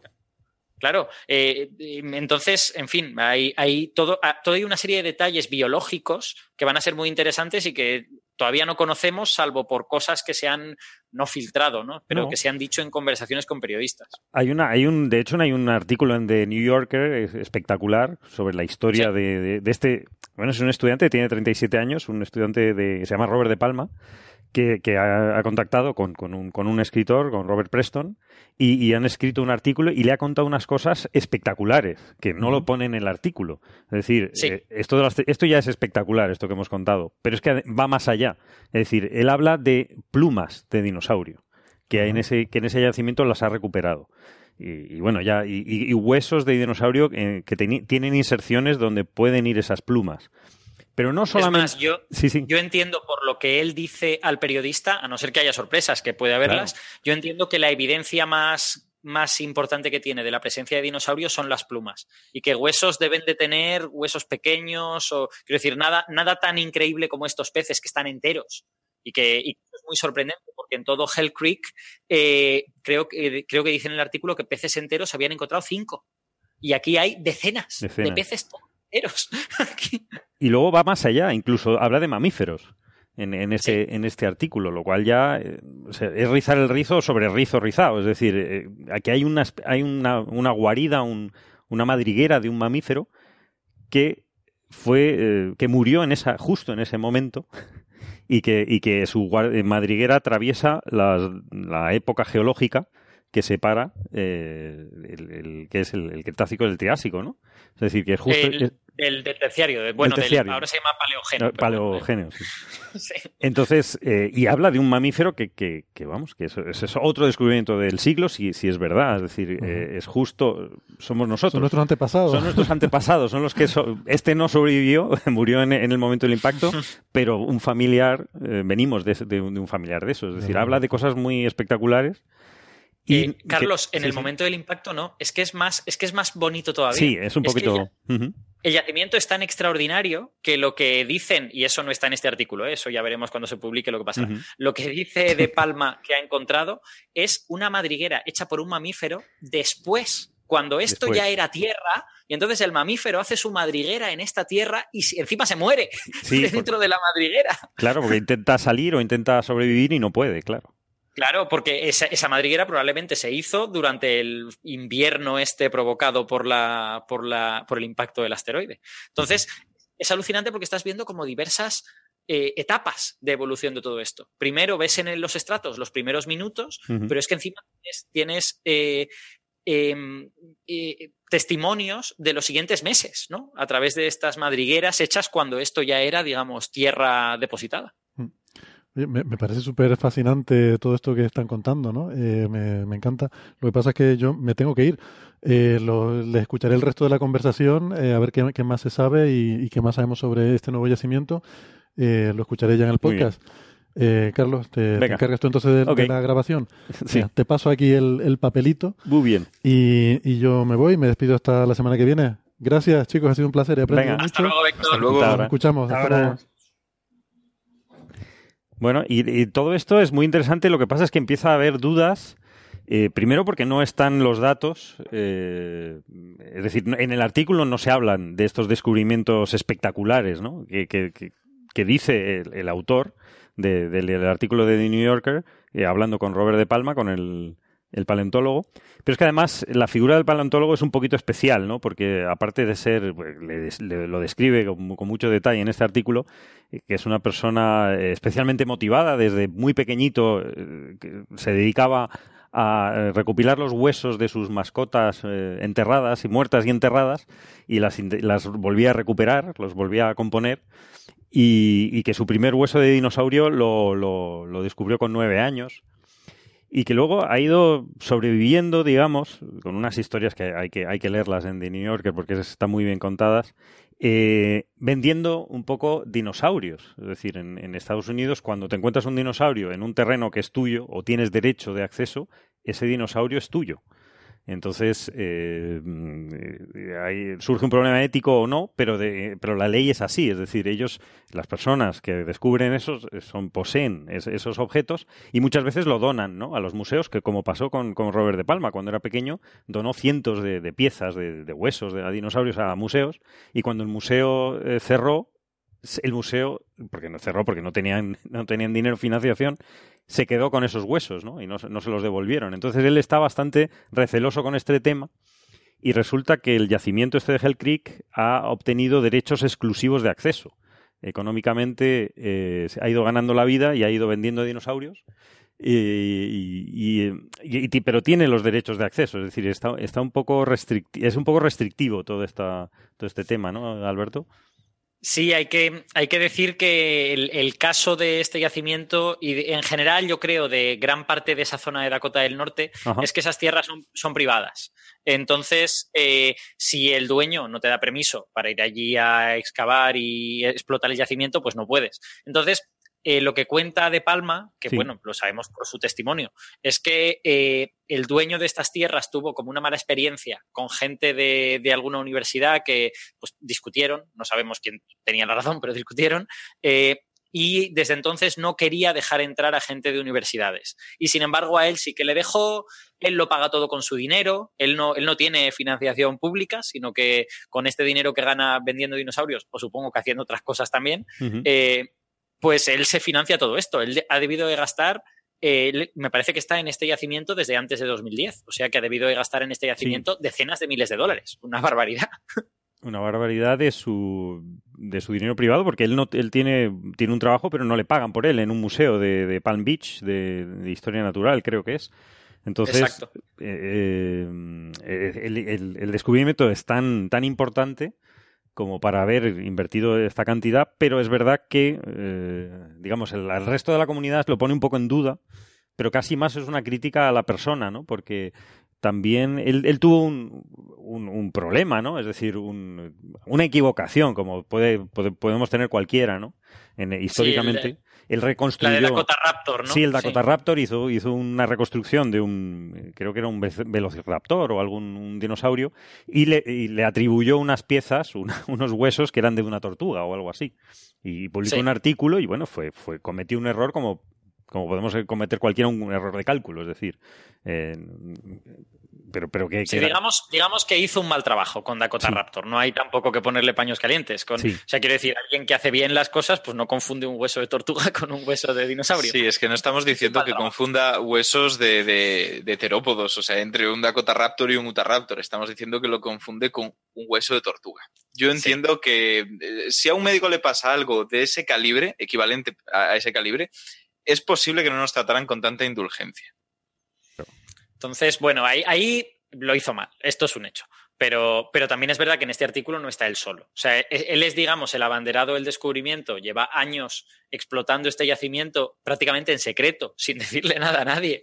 Es curioso porque el periodista del New Yorker, bueno, el escritor que escribe para el New Yorker, eh, lo sabe desde 2013 y tampoco ha dicho nada. ¿eh? O sea, que ha, ahí ha sido una persona muy, muy fiable. A mí hay una cosa que me consuela y es que pase lo que pase va a convertirse en una de las grandes historias de la ciencia de, de, de, toda la historia. O sea, tenemos que pensar que si esto es cierto, es maravilloso, como ha dicho Alberto. Y si esto es mentira, el cráneo de, de Piltdown no va a tener ningún interés para nadie. O sea, cuando nos tomaron el pelo con aquel cráneo falso de un homínido que no era tal, sino un conjunto de huesos de, de humano y gorila y todas estas cosas, eso se va a quedar como una anécdota en comparación Exacto. con algo tan complejo e imbrincado. Es que esto pase lo que pase, va a ser fantástico. Es que no hemos dicho el tamaño, pero es que este yacimiento son 20 por 40 metros. O sea, quiero decir, es que han pasado tantos años que, que Mm. prácticamente han excavado un campo de balonmano. O sea, También es verdad. si todo También- es inventado, jope, madre mía. También es verdad que todo encaja mucho. Quiero decir, Hell Creek es un yacimiento que es, se ha sacado mucha información de él en otros lugares. De hecho, para dejar claro al oyente hasta qué punto es un yacimiento popular por su eficacia, existe hasta un videojuego que está inspirado en Hell Creek, Anda. donde se intenta recuperar esa fauna cretácica que había. Una cosa muy chula. De hecho, el, O sea, es que es- es, clásico. es clásico y el propio autor de, de este artículo también tiene un libro que, que apunta exactamente a... Es una ficción totalmente, sobre un supuesto tiranosaurio rex, un, un- un- un- un- que, que es ficticio, que murió justo en el momento del impacto. Entonces, el, el pobre... El, el autor, el autor del artículo del New El Yorker. artículo del New York, que son 10.000 palabras, es un artículo impresionante, muy bien Mm. escrito por un, por un escritor, de que tiene más de 30 libros ya a sus espaldas, y que justo Robert De Palma contactó con él porque le gust que parecía que había encontrado ese momento exacto en la realidad, en, en la foto justo en el momento, en lo- el mismo minuto que, que- que se estrelló el, el, Sí. el- el meteorito y que ca- acabó con, con- con- con los dinosaurios, que también estaban en entredicho, porque si- ya se, estaba, se está diciendo y se sigue diciendo, que, que todavía se, se tiene que, que contrastar, que ya estaban en extinción los dinosaurios. Est- si, si, re- si realmente hay dinosaurios en este momento, pues bueno, habrá que ver hasta qué punto estaban extintos o no. Es decir, no estaban extintos, pero a lo mejor estaban en decadencia, ¿no? Eh, Sí, hay un, hay un cierto debate porque em, se ha observado en las zonas del mundo en que tenemos acceso a los estratos inmediatamente inferiores a la extinción, al límite EKT, em, en, en esos estratos inmediatamente inferiores, es decir, los, los miles de años eh, justo anteriores, encontramos pocos fósiles de dinosaurio. ajá. No es que no encontremos ninguno, ¿vale? Se encuentra alguno, pero, pero se encuentran pocos. Entonces eso ha llevado a construir esta hipótesis de que quizá los dinosaurios estaban ya en decadencia en aquel momento. Y bueno, hay gente que piensa eso y hay gente que opina que, bueno, tenemos pocas muestras, que igual deberíamos en- ver en otros lugares del mundo. A lo mejor es que precisamente en donde hemos mirado, pues había pocos, pero en otros sitios. Entonces, bueno, hay, hay ahí un cierto, una cierta polémica. Y el hecho de que De Palma diga que él encuentra restos de dinosaurios, de alguna manera es, es muy relevante para esta polémica, ¿no? Porque está Claro. diciendo, no, no, es que sí que había dinosaurios, al menos aquí. Pero precisamente lo más in- interesante es lo que no está en el artículo, lo cual suscita un Hmm. Poco ver. de, de inquietud, ¿no? Yo no estoy de acuerdo. Yo creo que el artículo es muy interesante. Sí, sí, Lo que sí. pasa es que creo que este estudio es demasiado grande para publicarse en un solo artículo. Es que eh, van a tardar muchísimo tiempo. Y sobre todo, eh, a mí el artículo me parece muy relevante porque el artículo establece toda una serie de eh, argumentos para relacionar este yacimiento con las horas posteriores al impacto de Chicxulub. Y creo que eso de por sí ya es súper relevante. Eh, y luego va a haber otras cosas. También es verdad que trabajan bastante lentamente por el secretismo un poco con el que trabaja De Palma, ¿no? Que, que no lo hemos dicho, pero no es el único autor. ¿eh? Hay, hay otros, creo que son nueve autores en, en total, y algunos son gente muy prestigiosa. De, o sea, no son, no son heterodoxos como De Palma, sino que De Palma se ha rodeado de personas que, que puedan de alguna manera contrarrestar su mala fama, ¿no? Creo Sí. yo. Sí, está el descubridor del límite KT, ¿no? Es decir, de- justo de la capa Sí. esta de ir- que, que- que demuestra que hubo un impacto de un meteorito de Walter Álvarez, ¿no? Que su- con su No, del- padre el- es el descubridor del cráter. Del Es cráter. el- y de son la, la, capa, gente que descubrieron el cráter. Creo ah, no, es verdad, son de la capa, tienes razón. Es de la razón. capa de, de su de padre, capa. ¿no? Que era Sí, sí. Y que Sí. detectaron que había iridio, ¿no? En, en esa capa y que solo se puede generar de un impacto, ¿no? Pero que, que hay gente muy, muy importante y efectivamente, aunque sus técnicas son totalmente no ortodoxas, eh, que él va con un con una bayoneta de la Segunda Guerra Mundial picando Sí. en, el, en el suelo y luego y luego el, el- el autor lo, lo describe muy bien que luego es muy es muy preciso cuando encuentra algo realmente usa las herramientas la propias los cuchillitos Menos mal. menos mal sí Sí, el, el tío. El tío es un poco Indiana Jones. O sea, tú lo ves y tiene un poco eh, ínfulas de Indiana Jones. El tío tiene, tiene pinta de ser muy heterodoxo y ser una persona un poco extraña. Pero a veces esta gente hace las cosas bien. Y, yo debo decir que a mí el artículo me convence. O sea, eh, hay una serie de indicaciones que uno ve en los artículos que quieren llamar la atención y que terminan siendo como chungos, en plan de te presento primero las cosas más espectaculares, eh, algunos argumentos paso rápidamente por ellos porque no es lo que me interesa, lo que me interesa es llegar a la cosa que es muy llamativa. Y aquí no han hecho esto, aquí realmente han presentado un artículo aburrido, entre comillas, y, un, y, un, artículo que yo creo que está bien escrito. Eh, mi, mi, sensación no es la de que esto sea un artículo de un oportunista. Eh, es más, cuando ves las 60 páginas de materiales adicionales, yo al, principio yo hablé de esto en la brújula el lunes y eh, creía, porque miré mal el cambio de hora, que, que, el artículo salía a las 7 hora de España y yo tenía radio a las 10 menos 10. Entonces digo, bueno, desde las 7 a las 10 me da tiempo a leérmelo y a hacer esto bien y resulta que salía a las 9. Entonces, cuando, cuando, me di cuenta de que había visto mal la hora, dije, yo tengo que encontrar algo para hacer esto. Y encontré el material adicional, el material suplementario. Y me lo leí, me leí, me leí como 20 páginas del material suplementario, que suele ser mucho más árido que el, que el, artículo, que el artículo de verdad. Y, es que el material suplementario es buen material, es que está creo, bien argumentado. Creo que en el material habla de dinosaurios, hay un hueso, habla de un hueso. Sí. Yo sé el, material. El único no... sitio, sí, sí, exacto, el único sitio donde se menciona es que hay un hueso de dinosaurio y lo, lo menciona en el material, el material suplementario, así es. Pero, pero, no, pero no dice nada más. Vale, no indica que, de qué era ni qué hueso era. Nada, nada, nada. Es, un, es una mención prácticamente pasajera. El, el, artículo del dinosaurio será, será otro. Sí, no, de, de, hecho han anunciado varios artículos, lógicamente, con todos estos descubrimientos que son, son igual de importantes y siguen en, en la misma dirección. Es decir, van a ser también artículos de muchísimo impacto, ¿no? Eh, Sí. lo, que, lo, que, pasa es que este artículo, por lo visto, dicen que lo publicaron, lo enviaron a una revista de, de mucho impacto, que no sabemos cuál es, si es Nature o Science, pero que luego lo rechazaron de alguna forma por, por, pues quizás las exigencias de la revista de que se pueda comprobar los, los datos o que estén disponibles los, los restos o la, es decir que, que ellos eh, tienen aquí un, dicen unas cosas de muy fuertes que de alguna forma que me extraña que las revistas de alto impacto porque Nature en, cual, en cuanto a algo es eh, controvertido suponiendo que sea Nature eh, lo suelen publicar directamente no que me, que sí, me... exacto. O sea, hemos visto en Nature y Science pufos auténticos. Una cantidad sí. de tonterías. Por eso. Exacto. Y esto, Entonces, no lo, es... esto no lo parece en absoluto. Esto tiene toda la pinta de ser una, un gran descubrimiento. Entonces, me extraña mucho. Pero de todas formas, son, son críticas circunstanciales y un poco al, al, ad hominem, ¿no? Son falacias de, de, de, si no te gusta cómo va vestido este señor, o que no, que no puede ser, ¿no? Es decir, que es un... El señor, señor que por cierto es sobrino segundo de Brian De Palma, para los que les guste el cine. No es, no es casual, es, es, de verdad, es sobrino, sobrino segundo del director de cine. El director o sea, de... se, se, espera una adaptación al sí, cine, ¿no? Está claro, ¿no? Entonces ya me lo empiezo a creer todo menos. Eh, y bueno, hay un, hay un detalle más que, que, no he, que no hemos comentado todavía, que yo creo que también es interesante, que es eh, cómo saben ellos que este depósito es un depósito formado por esta oscilación de las aguas al llegar las ondas sísmicas sí. y no es un tsunami, por ejemplo. Que, que, al principio sería más fácil pensar claro. en que eso produjo un tsunami y el tsunami pues rebosa y, y, termina produciendo esto. Y hay un detalle muy curioso, que es que como este lugar está a 3.000 kilómetros, tú puedes calcular cuánto tarda más o menos en llegar un tsunami y resulta que el tsunami tardaría como mínimo, suponiendo que va muy, muy rápido, tardaría unas 8 horas en llegar, no, espera, unas 18 horas, ese, porque son 10 más las 8 estas. Eh, 18 horas ya han dejado de llover piedrecitas.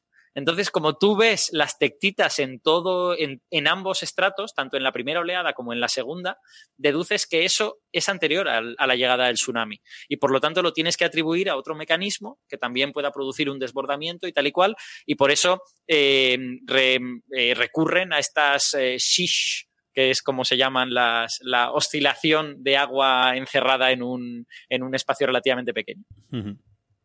No, es y eso es muy curioso. Y es, es, lo que, y es lo que te permite saber que es minutos después. O sea, que es a lo mejor como mucho dos horas después. Claro, es casi eh, instantáneo. Un tsunami no daría claro. tiempo, claro. El, el tsunami tard, tardaría muchísimo en llegar.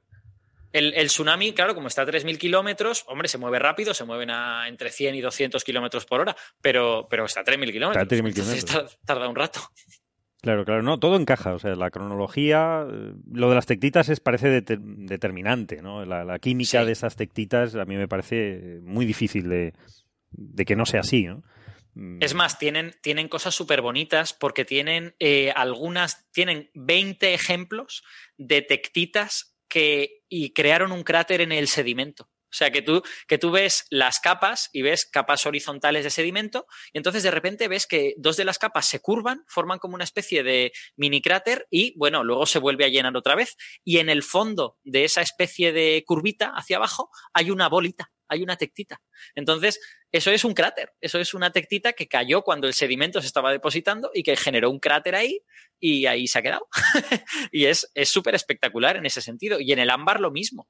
En el ámbar Sí. ves las, los, eh, los orificios de entrada de las, de las tectitas en la resina, antes de que fuera ámbar. Tienes la trayectoria, Entonces, claro.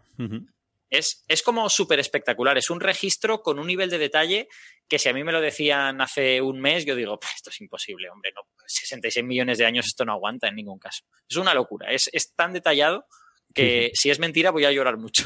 No, no, sería terrible. Yo esperemos que no. Vamos a esperar a los siguientes, siguientes art- eh, artículos de, de estos señores eh, con mucha, con mucha ansiedad.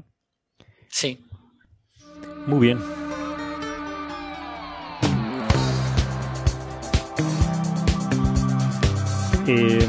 Bueno, también va a haber una noticia eh, sobre la detección del metano en, en la atmósfera de Marte, que está bastante controvertida. Va a salir un, artículo que, ya lo, vamos a analizar. Y lo que queremos, eh, Héctor fue a la fuente de, de la información y a hablar con Jorge Pla García, que es un, un investigador astrofísico de- del CSIC, del Centro de Astrobiología, y también está asociado a tres misiones de la NASA, que nos va a contar eh, de primera mano eh, cómo la detección es una es muy muy difícil de, de medir y tiene muchísimos problemas y hay bastante bastante con- controversia. Pues con esta Es entrevista difícil de interpretar, ¿no? Sobre todo. El, eh, Sí, unos sí. ven mucho, otros ven menos, pero unos es- están midiendo en un sitio, otros están Claro. midiendo en otro. Entonces, claro. y algunos no miden nada con, con bastante y entonces ¿por qué pa- está pasando esto, no? Pues muy bien, pues les dejamos con esta entrevista a Jorge Pla García y agradecerles su atención y hasta, hasta la siguiente a nuestros invitados.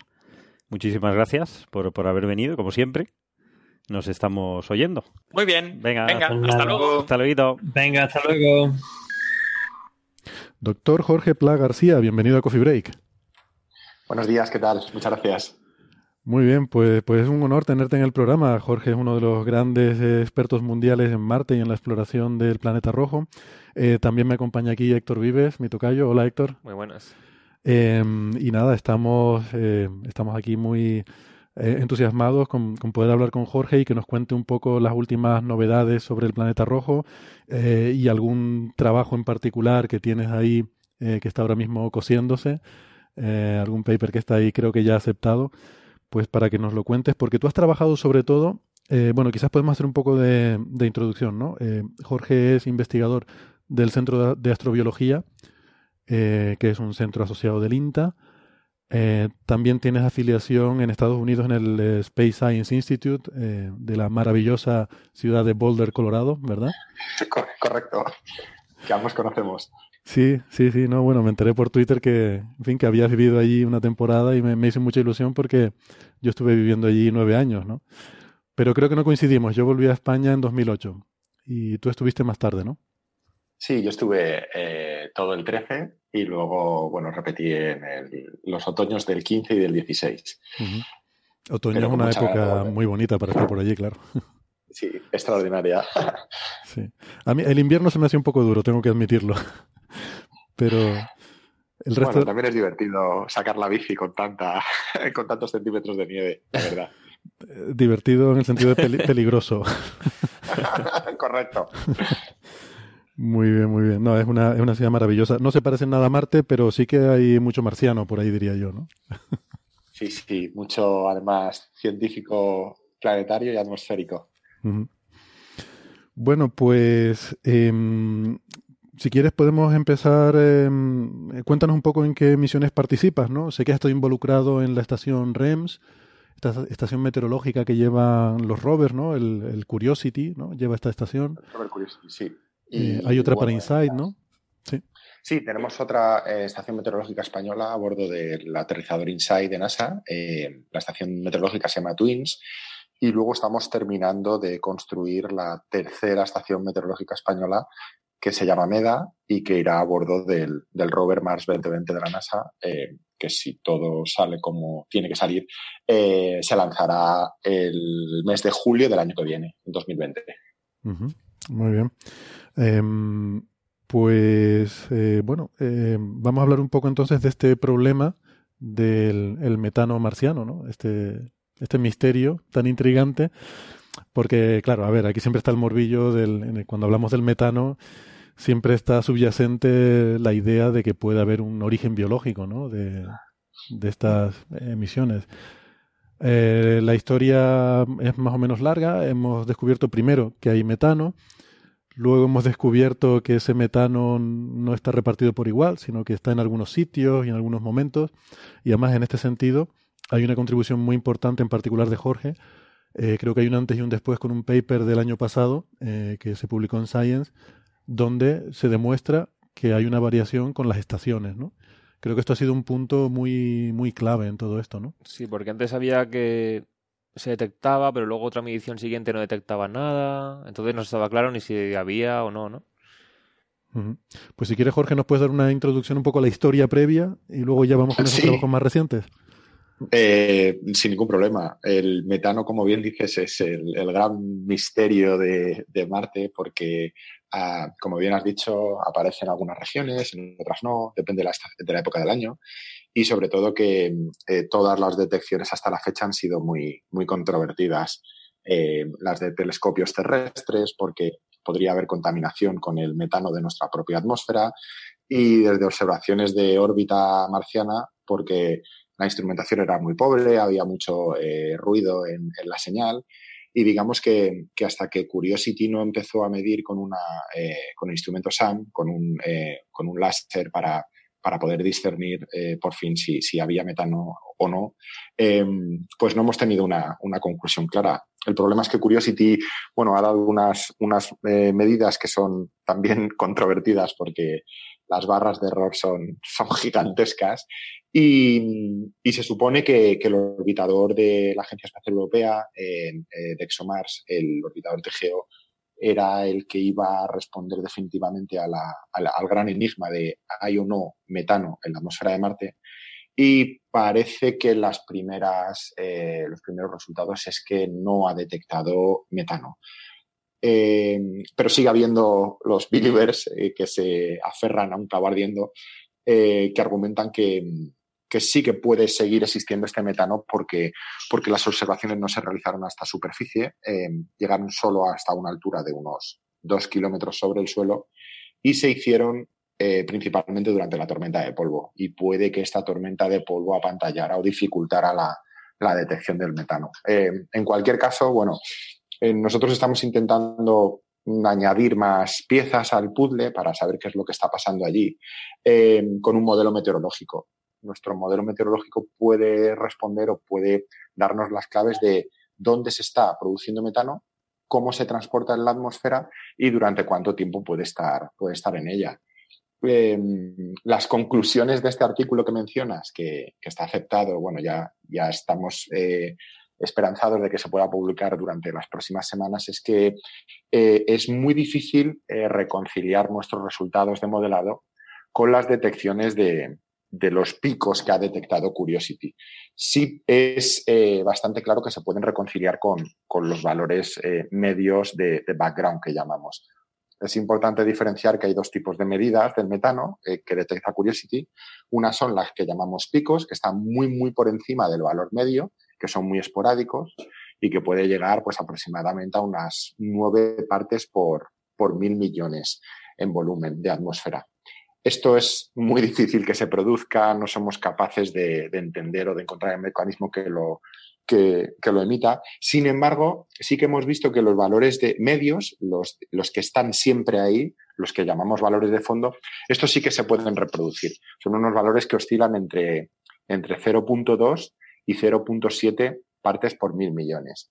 Y lo bonito, lo más curioso es que, es que estos valores oscilan a lo largo del año, son estacionales, Y esto, pues, eh, les gusta mucho, por ejemplo, a los biólogos porque, eh, como bien sabéis, la, la, vida es estacional. Entonces, microorganismos podrían estar emitiendo eh, este metano a la atmósfera de forma más eficiente durante unas estaciones que en otras. Eh, desde nuestro punto de vista atmosférico, la verdad es que la fuente nos da un poco igual quién lo emita. Nosotros partimos de la base que la fuente del metano son unos hielos que existen en el subsuelo de la Tierra, que se llaman hielos de clatratos. Eh, es importante decir que todavía no han sido descubiertos en Marte. Todo el mundo habla de los clatratos en Marte, pero todavía no se han descubierto. Marte reúne las condiciones idóneas para que existan estos clatratos, pero todavía no han sido descubiertos, así que hay que tener cuidado. Entonces nosotros lo que hemos hecho es meter estos clatratos en nuestro modelo, emitir lo que sabemos que hasta dónde pueden llegar a emitir estos clatratos del subsuelo a la atmósfera y estudiar cuál es la señal. Y lo que vemos es que efectivamente se puede reproducir eh, lo que está detectando el, el Curiosity. Entonces, esto de que pueda salir de los clatratos implicaría que la diferencia por estaciones sería por que se van fundiendo estos clatratos y van liberando metano, aunque se produzca constantemente al mismo ritmo, ¿no? Eso es, eh, digamos que como el suelo está más caliente en unas estaciones que en otra, eh, eso facilitaría que, los clatratos eh, se derritieran, bueno, en términos geológicos es que se desestabilizan y que emitieran más durante unas estaciones que en otras. El problema es que durante la época más caliente, bueno, en el cráter Gale la temperatura empieza a subir de forma considerable a mediados de primavera, alcanza su pico al final de la primavera y empieza a descender pues eh, a finales del verano. Eh, nosotros lo que hemos visto con el eh, Rover Curiosity, esta es la, la, publicación en Science que comentabais anteriormente, es que esta señal es estacional, pero eh, durante una época en la que las temperaturas son muy altas en el cráter Gale, altas comparadas con el resto del año, la señal del metano cae en picado y nadie sabe responder a qué es lo que le está pasando, porque eh, eh, ciertamente durante el invierno los valores son muy bajos, empiezan a subir cuando se acerca la primavera, todo es coherente, son bastante altos durante el verano y de repente, eh, en mitad del verano, descienden repentinamente cuando deberían continuar siendo altos. Nosotros estamos aportando una hipótesis eh, y es que hemos encontrado eh, una explicación muy curiosa. Hemos encontrado en nuestro modelo meteorológico que justo en ese momento es el único momento del año en el que el cráter se ve inundado por masas de aire del exterior del cráter y que además esas masas de aire proceden directamente del casquete polar norte, donde es invierno y donde se espera que el contenido en metano sea bajísimo. Luego, nuestra hipótesis, nuestra conclusión es que tenemos un metano local del cráter durante todo el año que responde a ese eh, cambio estacional, pero que cuando caen en picado en verano lo que estamos midiendo es el metano que procede del casquete polar norte y que son valores muy bajos que se están colando en el cráter. es tan solo una hipótesis, pero mm, de momento es la única explicación que se ha dado bastante sólida. Que tienes una ventilación de, de aire de, de, fuera del cráter que, que, se lleva ese metano. Pero entonces... Sí, correcto. Vale, entonces por hacer un repaso general, ¿no? Para que, para que los oyentes lo tengan claro, y yo sobre todo, a ver si me he equivocado en algo, hay eh, un valor de fondo del metano que, que, que es más o menos eh, difuso y más o menos homogéneo, eh, y hay unas medidas controvertidas que son las de los picos estos que detecta el Curiosity de vez Eso en cuando. Es.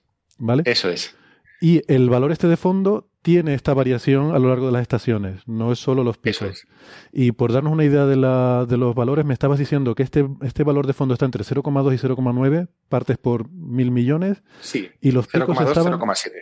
Y, los, y los, picos estaban en, en 9, entre 7 y 9 eh, partes por mil millones, es decir, eh, más de un eh, orden de magnitud por encima. Vale. El problema muy serio con el que nos enfrentamos es que eh, si estos valores eh, fueran tan altos, eh, el valor medio del metano en Marte debería ser eh, más alto porque no conocemos ningún eh, mecanismo de destrucción de metano en la atmósfera de Marte. Algo se nos está escapando. Si algunos argumentan que es que hemos tenido mucha suerte y que el cráter Gale es el único punto del planeta que está emitiendo metano. Nosotros sabemos que esto es eh, extraordinariamente difícil. Es decir, Gale no tiene nada de especial. Si está emitiendo metano, otros lugares, otros cráteres, otras zonas de impacto o incluso zonas del hemisferio sur también tienen que estar emitiendo metano. Em, pero algo lo tiene que estar destruyendo muy rápidamente eh, de ser cierto su existencia. Eh, entonces, em, esa es otra vía que estamos explorando para otro futuro artículo científico, em, hemos encontrado eh, que hay unas sales en el suelo de, Marte, se llaman sales de percloratos, que son altamente oxidantes. Em, se han propuesto como posibles destructores del metano, pero em, eh, su acción es muy muy débil si eh, se realiza desde el suelo, si estas sales actúan desde el suelo. Lo que estamos eh, proponiendo es que eh, los remolinos de polvo, los dust devils, que sabemos que son los que inyectan el polvo en la atmósfera, están removiendo esas sales de perclorato, las están incorporando a la atmósfera y sabemos por modelos fotoquímicos que cuando las sales de perclorato se ven radiadas por la radiación ultravioleta, se forma lejía. Y mm, esta lejía es extraordinariamente oxidativa, mucho más oxidativa que, las propias sales que están en el suelo. Y sería una explicación muy elegante a la rápida destrucción del metano. Eh, esto no se ha propuesto todavía, es una línea muy novedosa y es lo que estamos intentando reproducir en nuestras cámaras de, de simulación de Marte que tenemos aquí en el Centro de Astrobiología. Hmm. Bueno, pues mejor cortamos todo esto, no sé, que alguien lo escuche y te, y te roben la idea, ¿no? Yo estoy viendo que los titulares del próximo artículo va a ser Hay lejía en la atmósfera de Marte. Sí, bueno, es, eh, y estamos, es, interesante porque eh, la combinación de todos estos elementos, radiación ultravioleta, percloratos, energías, producirían unas, unos compuestos de cloro eh, que precipitarían sobre el suelo y que el Curiosity está detectando.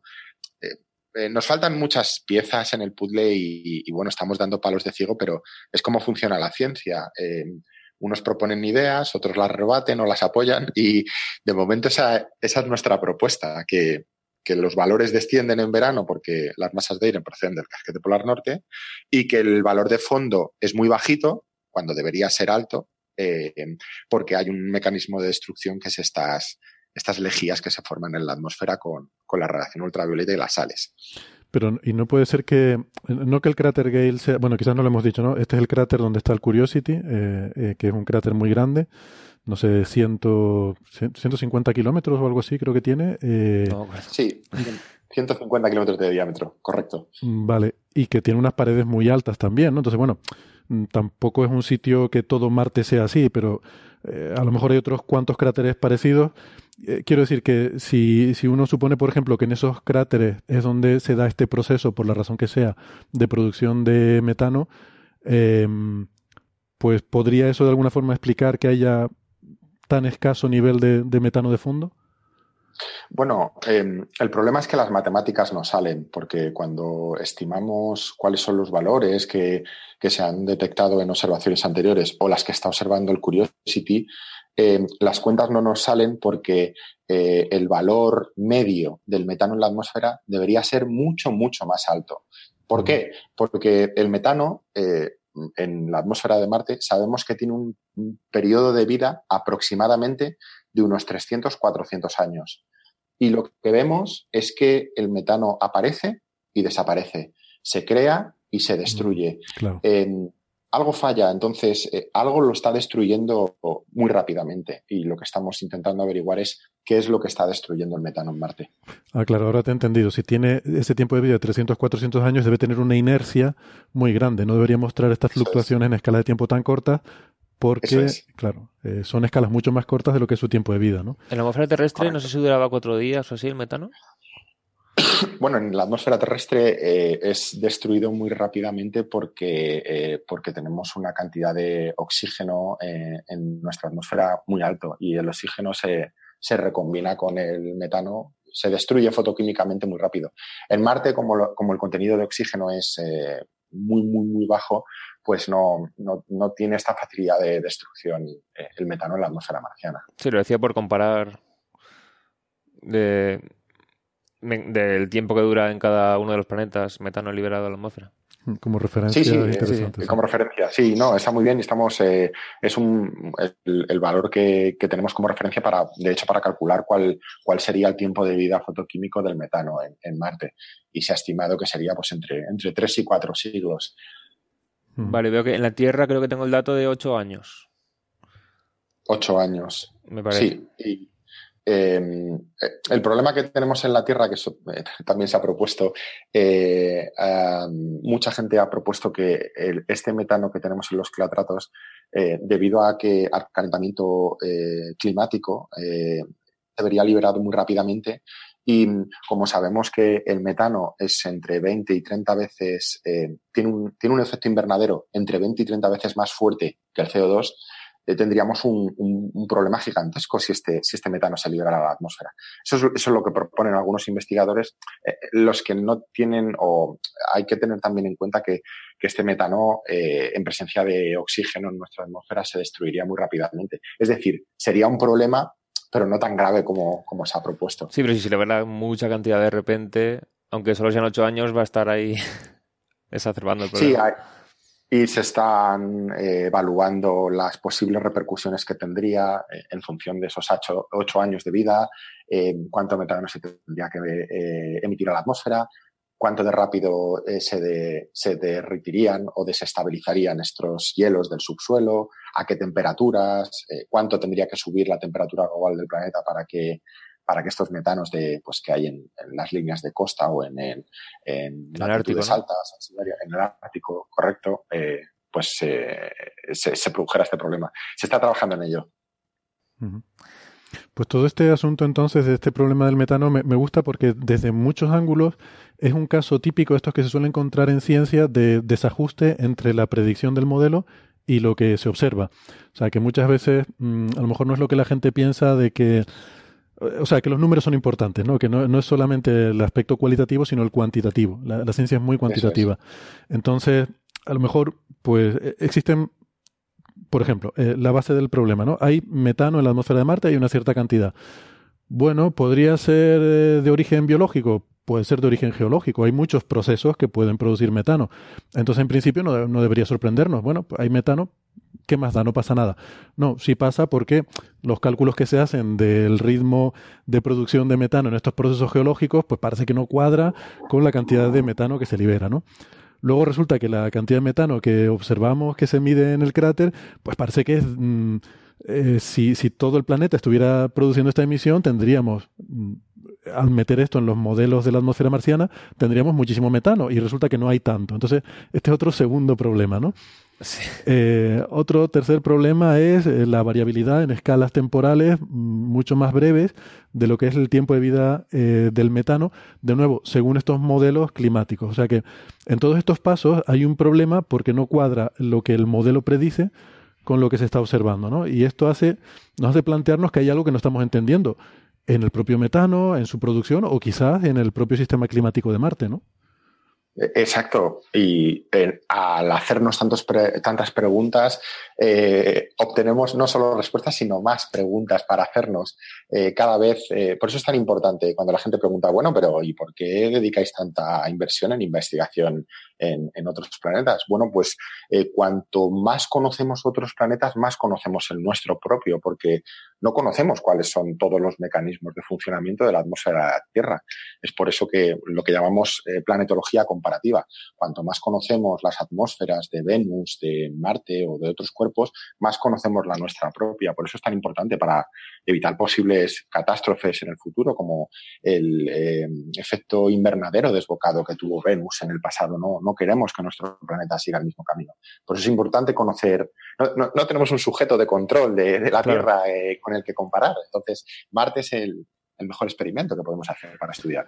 Sí, acabamos de hablar justamente de efecto invernadero, ¿no? Del metano, que efectivamente es un gas con un efecto invernadero mucho más potente. Por suerte hay muy poquitas moléculas de, de metano en la atmósfera para lo que eh, para lo que podrían hacer, ¿no?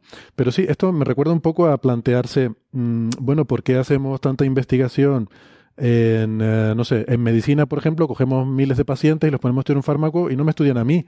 Pero estamos estudiando a miles de pacientes y aprendiendo cómo funcionan los fármacos con otra gente, que no eres tú, pero viendo cómo funciona el fármaco en diferentes personas, pues esto nos puede ayudar a, a curarte en un futuro cuando estés enfermo, ¿no? con el Eh, tema de los planetas, o sea, tenemos, creemos que entendemos los procesos físicos que están ocurriendo, pero si de repente tienes, eh, puedes estudiar los mismos procesos físicos, pero en condiciones diferentes, a lo mejor hay algo que se- te escapó, o que los que creías que componían todo no explican lo que está ocurriendo en el otro planeta. Entonces, por eso hay que comparar. Además Es son, fundamental. son muy no lineales estos procesos, ¿no? Jorge seguramente nos podrá hablar de esto, pero imagino que hay mucho comportamiento complejo, en el sentido de cosas en las que pequeños cambios de, de algún ingrediente del modelo te provoca grandes cambios luego en los resultados finales, ¿no? Esta, esta dinámica compleja, no lineal, eh, suele ser muy difícil de entender completamente hasta que has hecho una exploración muy amplia del parámetro de- del espacio de parámetros. Es muy, muy difícil. Por eso es tan importante eh, los modelos eh, contrastarlos y validarlos frente a las observaciones reales.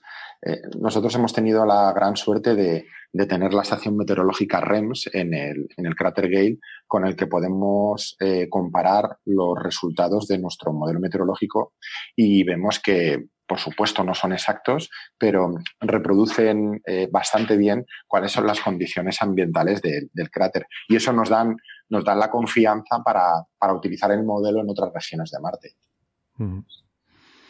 Bueno, eh, muy bien. Entonces veo que ustedes trabajan básicamente con la opción de origen geológico de, de todo este metano, que es la opción, la opción aburrida. Pero- Bueno, eh, a mí me gusta decir que la opción biológica no hay que descartarla, pero hay que tener un- mucho cuidado con los titulares sensacionalistas, porque como el metano es un gas que en la Tierra está producido entre un 90 y un 95% por actividad biológica, directa o indirectamente, eh, esto pues deja volar la imaginación de, de los medios de comunicación, prensa, público general, eh, buscando marcianitos verdes. Y es importante mm, resaltar que el metano puede producirse perfectamente por otras vías que no son biológicas, eh, por procesos geológicos, combinación de minerales en el, en el subsuelo marciano, incluso la caída de, de pequeños fragmentos de, cometas que podría liberar este, este metano en, en la superficie. No, no se pueden descartar otros mecanismos de producción de metano. Eh, igual que tampoco se puede descartar el origen de, microorganismos. Eh, aquí en el, en el Centro de Astrobiología sabemos muy bien que en las últimas dos décadas, eh, por ponerte un ejemplo, pues se ha descubierto que la vida es extraordinariamente más versátil de lo que se pensaba hace, pues eso, 20, 30 años. ¿Por qué no van a poder existir microorganismos en Marte si conocemos microorganismos en la Tierra que viven en, en ambientes mucho más extremos que los que hay allí? Eh, por eso te digo que no hay que descartarlo, pero tampoco hay que ser sensacionalista. No, por supuesto. Siempre hay que, hay que ser cautos, ¿no? Yo tengo una preguntilla sobre el tema de la variación estacional, porque en la gráfica del paper del año pasado está superpuesta a la variación en concentración, está la variación en, en presión atmosférica. Y es como que cuando menos presión hay, que es cuando se acumula, o sea, cuando nieva dióxido de carbono en los polos, como Ujú. comenta la concentración de metano. Entonces, ¿significa esto que hay realmente más cantidad de metano? ¿O que solamente, como hay menos CO2? Bueno, el- lo bonito o lo malo de Marte es que como su, su atmósfera está compuesta aproximadamente en un 96% de CO2, eh, la proporción del resto de gases crece cuando, cuando la atmósfera adelgaza. Eh, porque, bueno, como bien sabes, este, este proceso es muy bonito. La, la atmósfera de Marte adelgaza y engorda en función de las estaciones del año, de cómo, cómo los casquetes capturan este CO2 atmosférico en forma de hielo o lo liberan en forma de gas durante el verano. Es por eso que la concentración del resto de gases varía, pero eh, esta variación no es suficiente para explicar eh, eh, esa señal tan fuerte en la estacionalidad del, metano. Es decir, si, sumamos los efectos de, de descongelación y congelación de los casquetes y además sumamos el efecto de la radiación ultravioleta, porque sabemos que la radiación ultravioleta hace un aporte en, en la subida y bajada de metano a lo largo del año. Eso no explica ni de lejos que el cambio sea tan grande a lo largo del año. Es que tenemos una variación entre 0.2 y 0.7. Eh, con lo que tú comentas de los casquetes y con la aportación del ultravioleta, esa aportación debería ser de entre 0.2 y 0.3 o 0.4, pero no hasta 0.7, que es lo que estamos viendo. Hay algo que está aportando a esa estacionalidad del metano. Vale, eso quería saber. Muy bien, muy bien. Bueno, pues, pues nada, muy, muy fascinante todo esto. Em, y Marte, la verdad que es un planeta que está eh, dándonos muchísimas sorpresas en los últimos años, ¿no? También es verdad que hemos estado enviando misiones nuevas con mucha frecuencia, ¿sí? Em, y por eso, pues, pues nada, eh, tenemos que ir actualizando, revisando continuamente lo que pensamos que sabemos de Marte, ¿no? Y contándolo en el programa. Y contándolo en el programa, exactamente. Para eso estamos. Les recuerdo que hicimos un especial eh, sobre Marte eh, con, eh, con Jesús Martínez Frías, con Naum Chazarra y Javier Licandro, pero hace ya un par de años de eso. Uf, entonces. Y yo creo, yo creo que hay muchísimas cosas nuevas desde, desde entonces, ¿no? Igual, igual iría siendo hora de, de, volver a retomar el tema. Bueno, por supuesto, hemos hablado de las noticias que han ido saliendo, pero, pero sí, todo este tema del metano, eh, y muchas otras cosas que estamos viendo, lo que está pasando ahora mismo con la, con la misión InSight. Sí, es que Marte se mandan muchas sondas. De hecho, los que estudian otros planetas siempre tienen la broma cuando salen los presupuestos y las misiones futuras diciendo otra vez más dinero para Marte y nos quedamos nosotros sin misiones. Sí, la verdad. La verdad es que es un problema. Eh, como eh, científico eh, planetario, yo entiendo la frustración porque la verdad es que se lleva gran, gran parte del pastel. Eh, lo, lo, que estamos intuyendo es que la tendencia va a ir cambiando poco a poco. Es por eso por lo que eh, yo, en, en, mi caso particular, no, no, quiero, no quiero quemar todas las naves en Marte y ya estamos, ya estamos dando el salto a estudio de atmósferas en exoplanetas, por ejemplo, o, de, o la atmósfera de Titán, que es muy, muy apasionante y mi, mi supervisor, por ejemplo, allí en Estados Unidos es, es miembro de la misión Dragonfly, que Ah, si finalmente es seleccionada, pues nos llevará a sobrevolar esos, esos lagos de, de metano de esta, de esta luna de, de, Saturno tan, tan fascinante. Y por eso no, no, hay que quedarse encasillado en un, en un solo planeta, hay que, hay que tener la mente en otros, en otros cuerpos. Sí, bueno, o sea, hablando de misiones futuras a Marte, el rover ExoMars tendrá un tal... Bueno, ¿le habían puesto nombre ya? No. Sí. Sí. Sí, sí. Ah, Rosalind Franklin. Hace yo digo, unas, Rosalind Franklin, hace unas semanas. Yo sí. digo, me suena que lo habían nombrado ya. Uh -huh. eh, que tiene un taladro, ¿no? Tiene un taladro. Y el taladro eh, se supone que va, eh, la, la, profundidad máxima a alcanzar son unos dos metros. Y con esto también hay que tener mucho, eh, mucha cautela, porque esto no es ir allí, no, no es mantequilla. Y esto es algo que es, es, un problema bastante grave que estamos atravesando en, en la misión Insight nosotros, aunque estamos centrados en, la estación meteorológica Twins, también tenemos accesos a, los, a los, datos del resto de sensores. Y, por ejemplo, el taladro tiene, un sensor de temperatura del suelo en profundidad que tendría, tenía que haber, o se supone que podría taladrar hasta 5 metros de profundidad. Y en los primeros intentos, eh, no sabemos si es que ha tenido muy mala suerte o, se ha encontrado unas rocas a tan solo 40, 50 centímetros de profundidad que no la deja avanzar y el instrumento está dotado de, de una tecnología en el que puede inclinarse para, para, poder sortear obstáculos y a la hora de inclinarse se ha encontrado otra roca oh. que no le permite no le permite girar lo suficiente como para seguir avanzando. Eh, entonces esto es una, es una lección importante.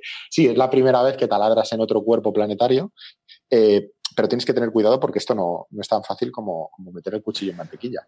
Claro, es que el de la Insight va como es un percutor, va dando golpecitos para eh, ir descendiendo, pero oh, claro, si se encuentra con rocas no, no, tiene tanta fuerza. Pero el de la ExoMars sí que es taladro de giratorio, ¿no?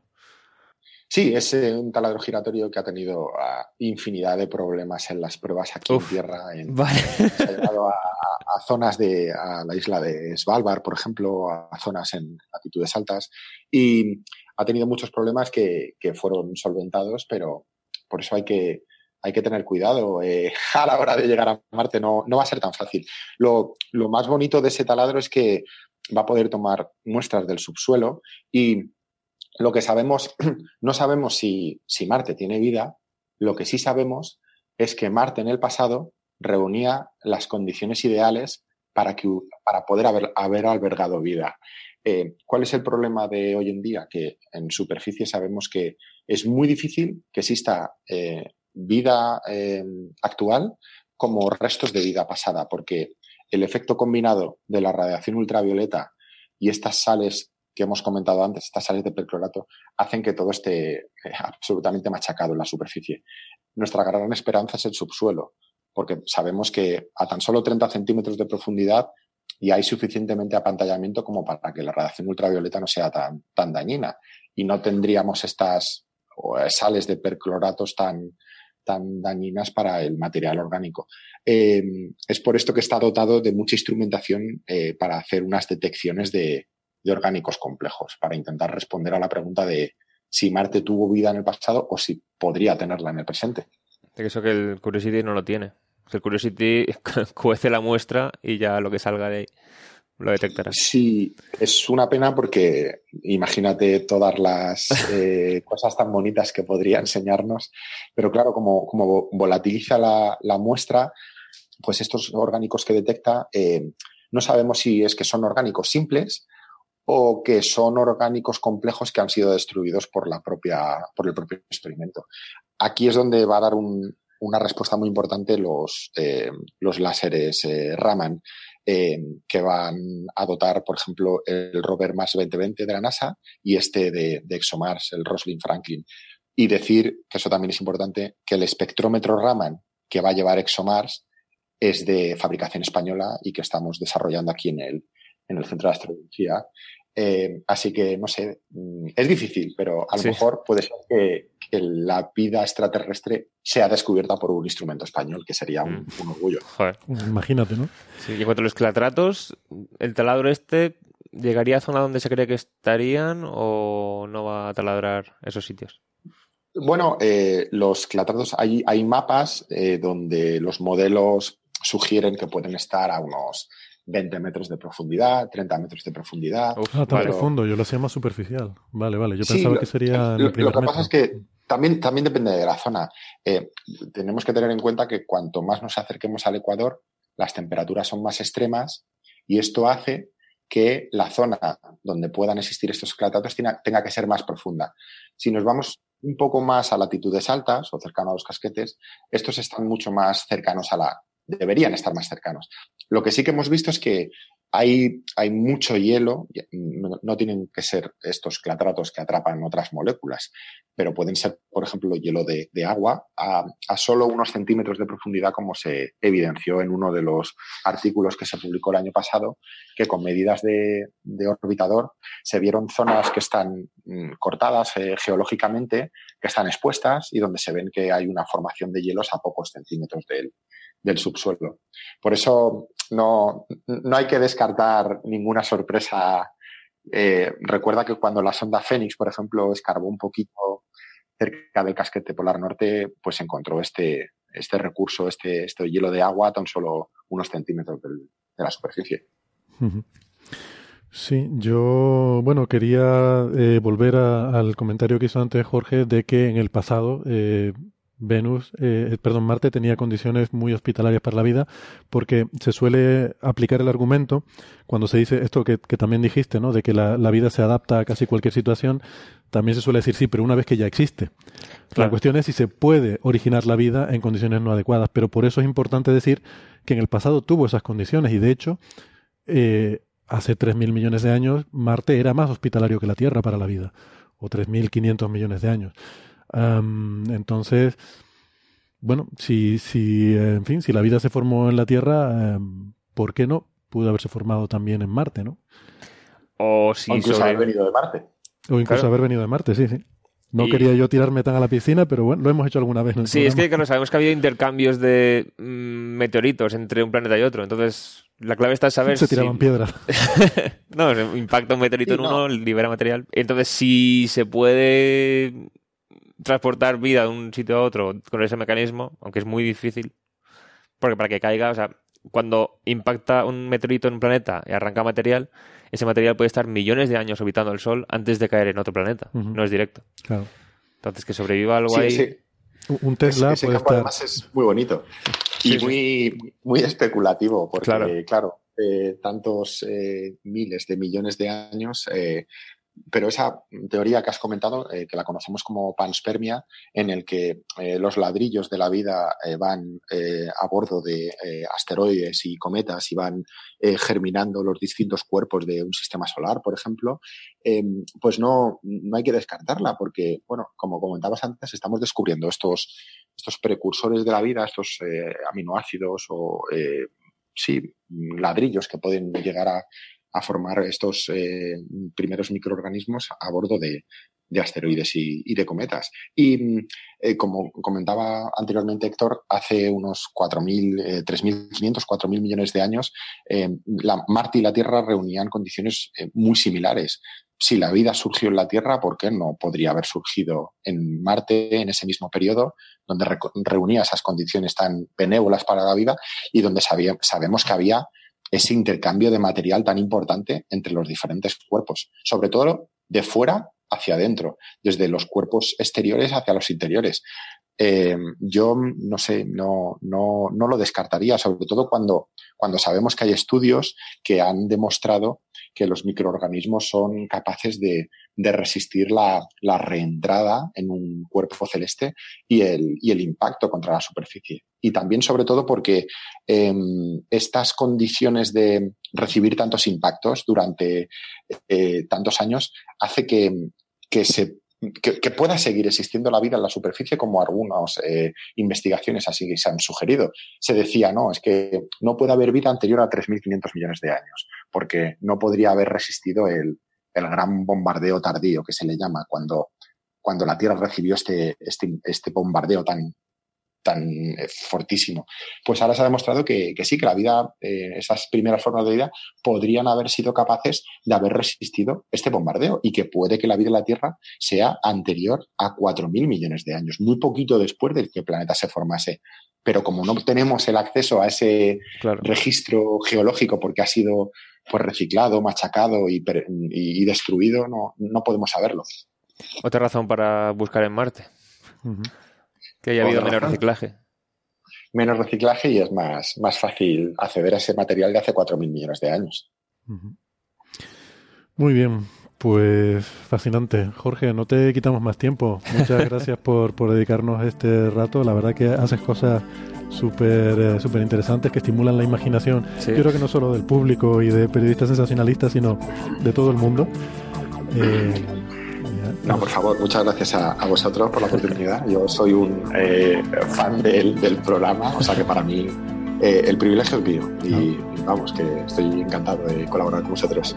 Pues muchas gracias, es un honor. Eh, bueno, nada, mucha suerte en tus futuras investigaciones y espero que nos permitas que te sigamos llamando para hablar de, de noticias marcianas y a ver si nos vamos actualizando, porque esto es un no parar con Marte. Claro. Cuando queráis, me tenéis disponible. un placer, venga, hasta, hasta luego. Un saludo, hasta luego.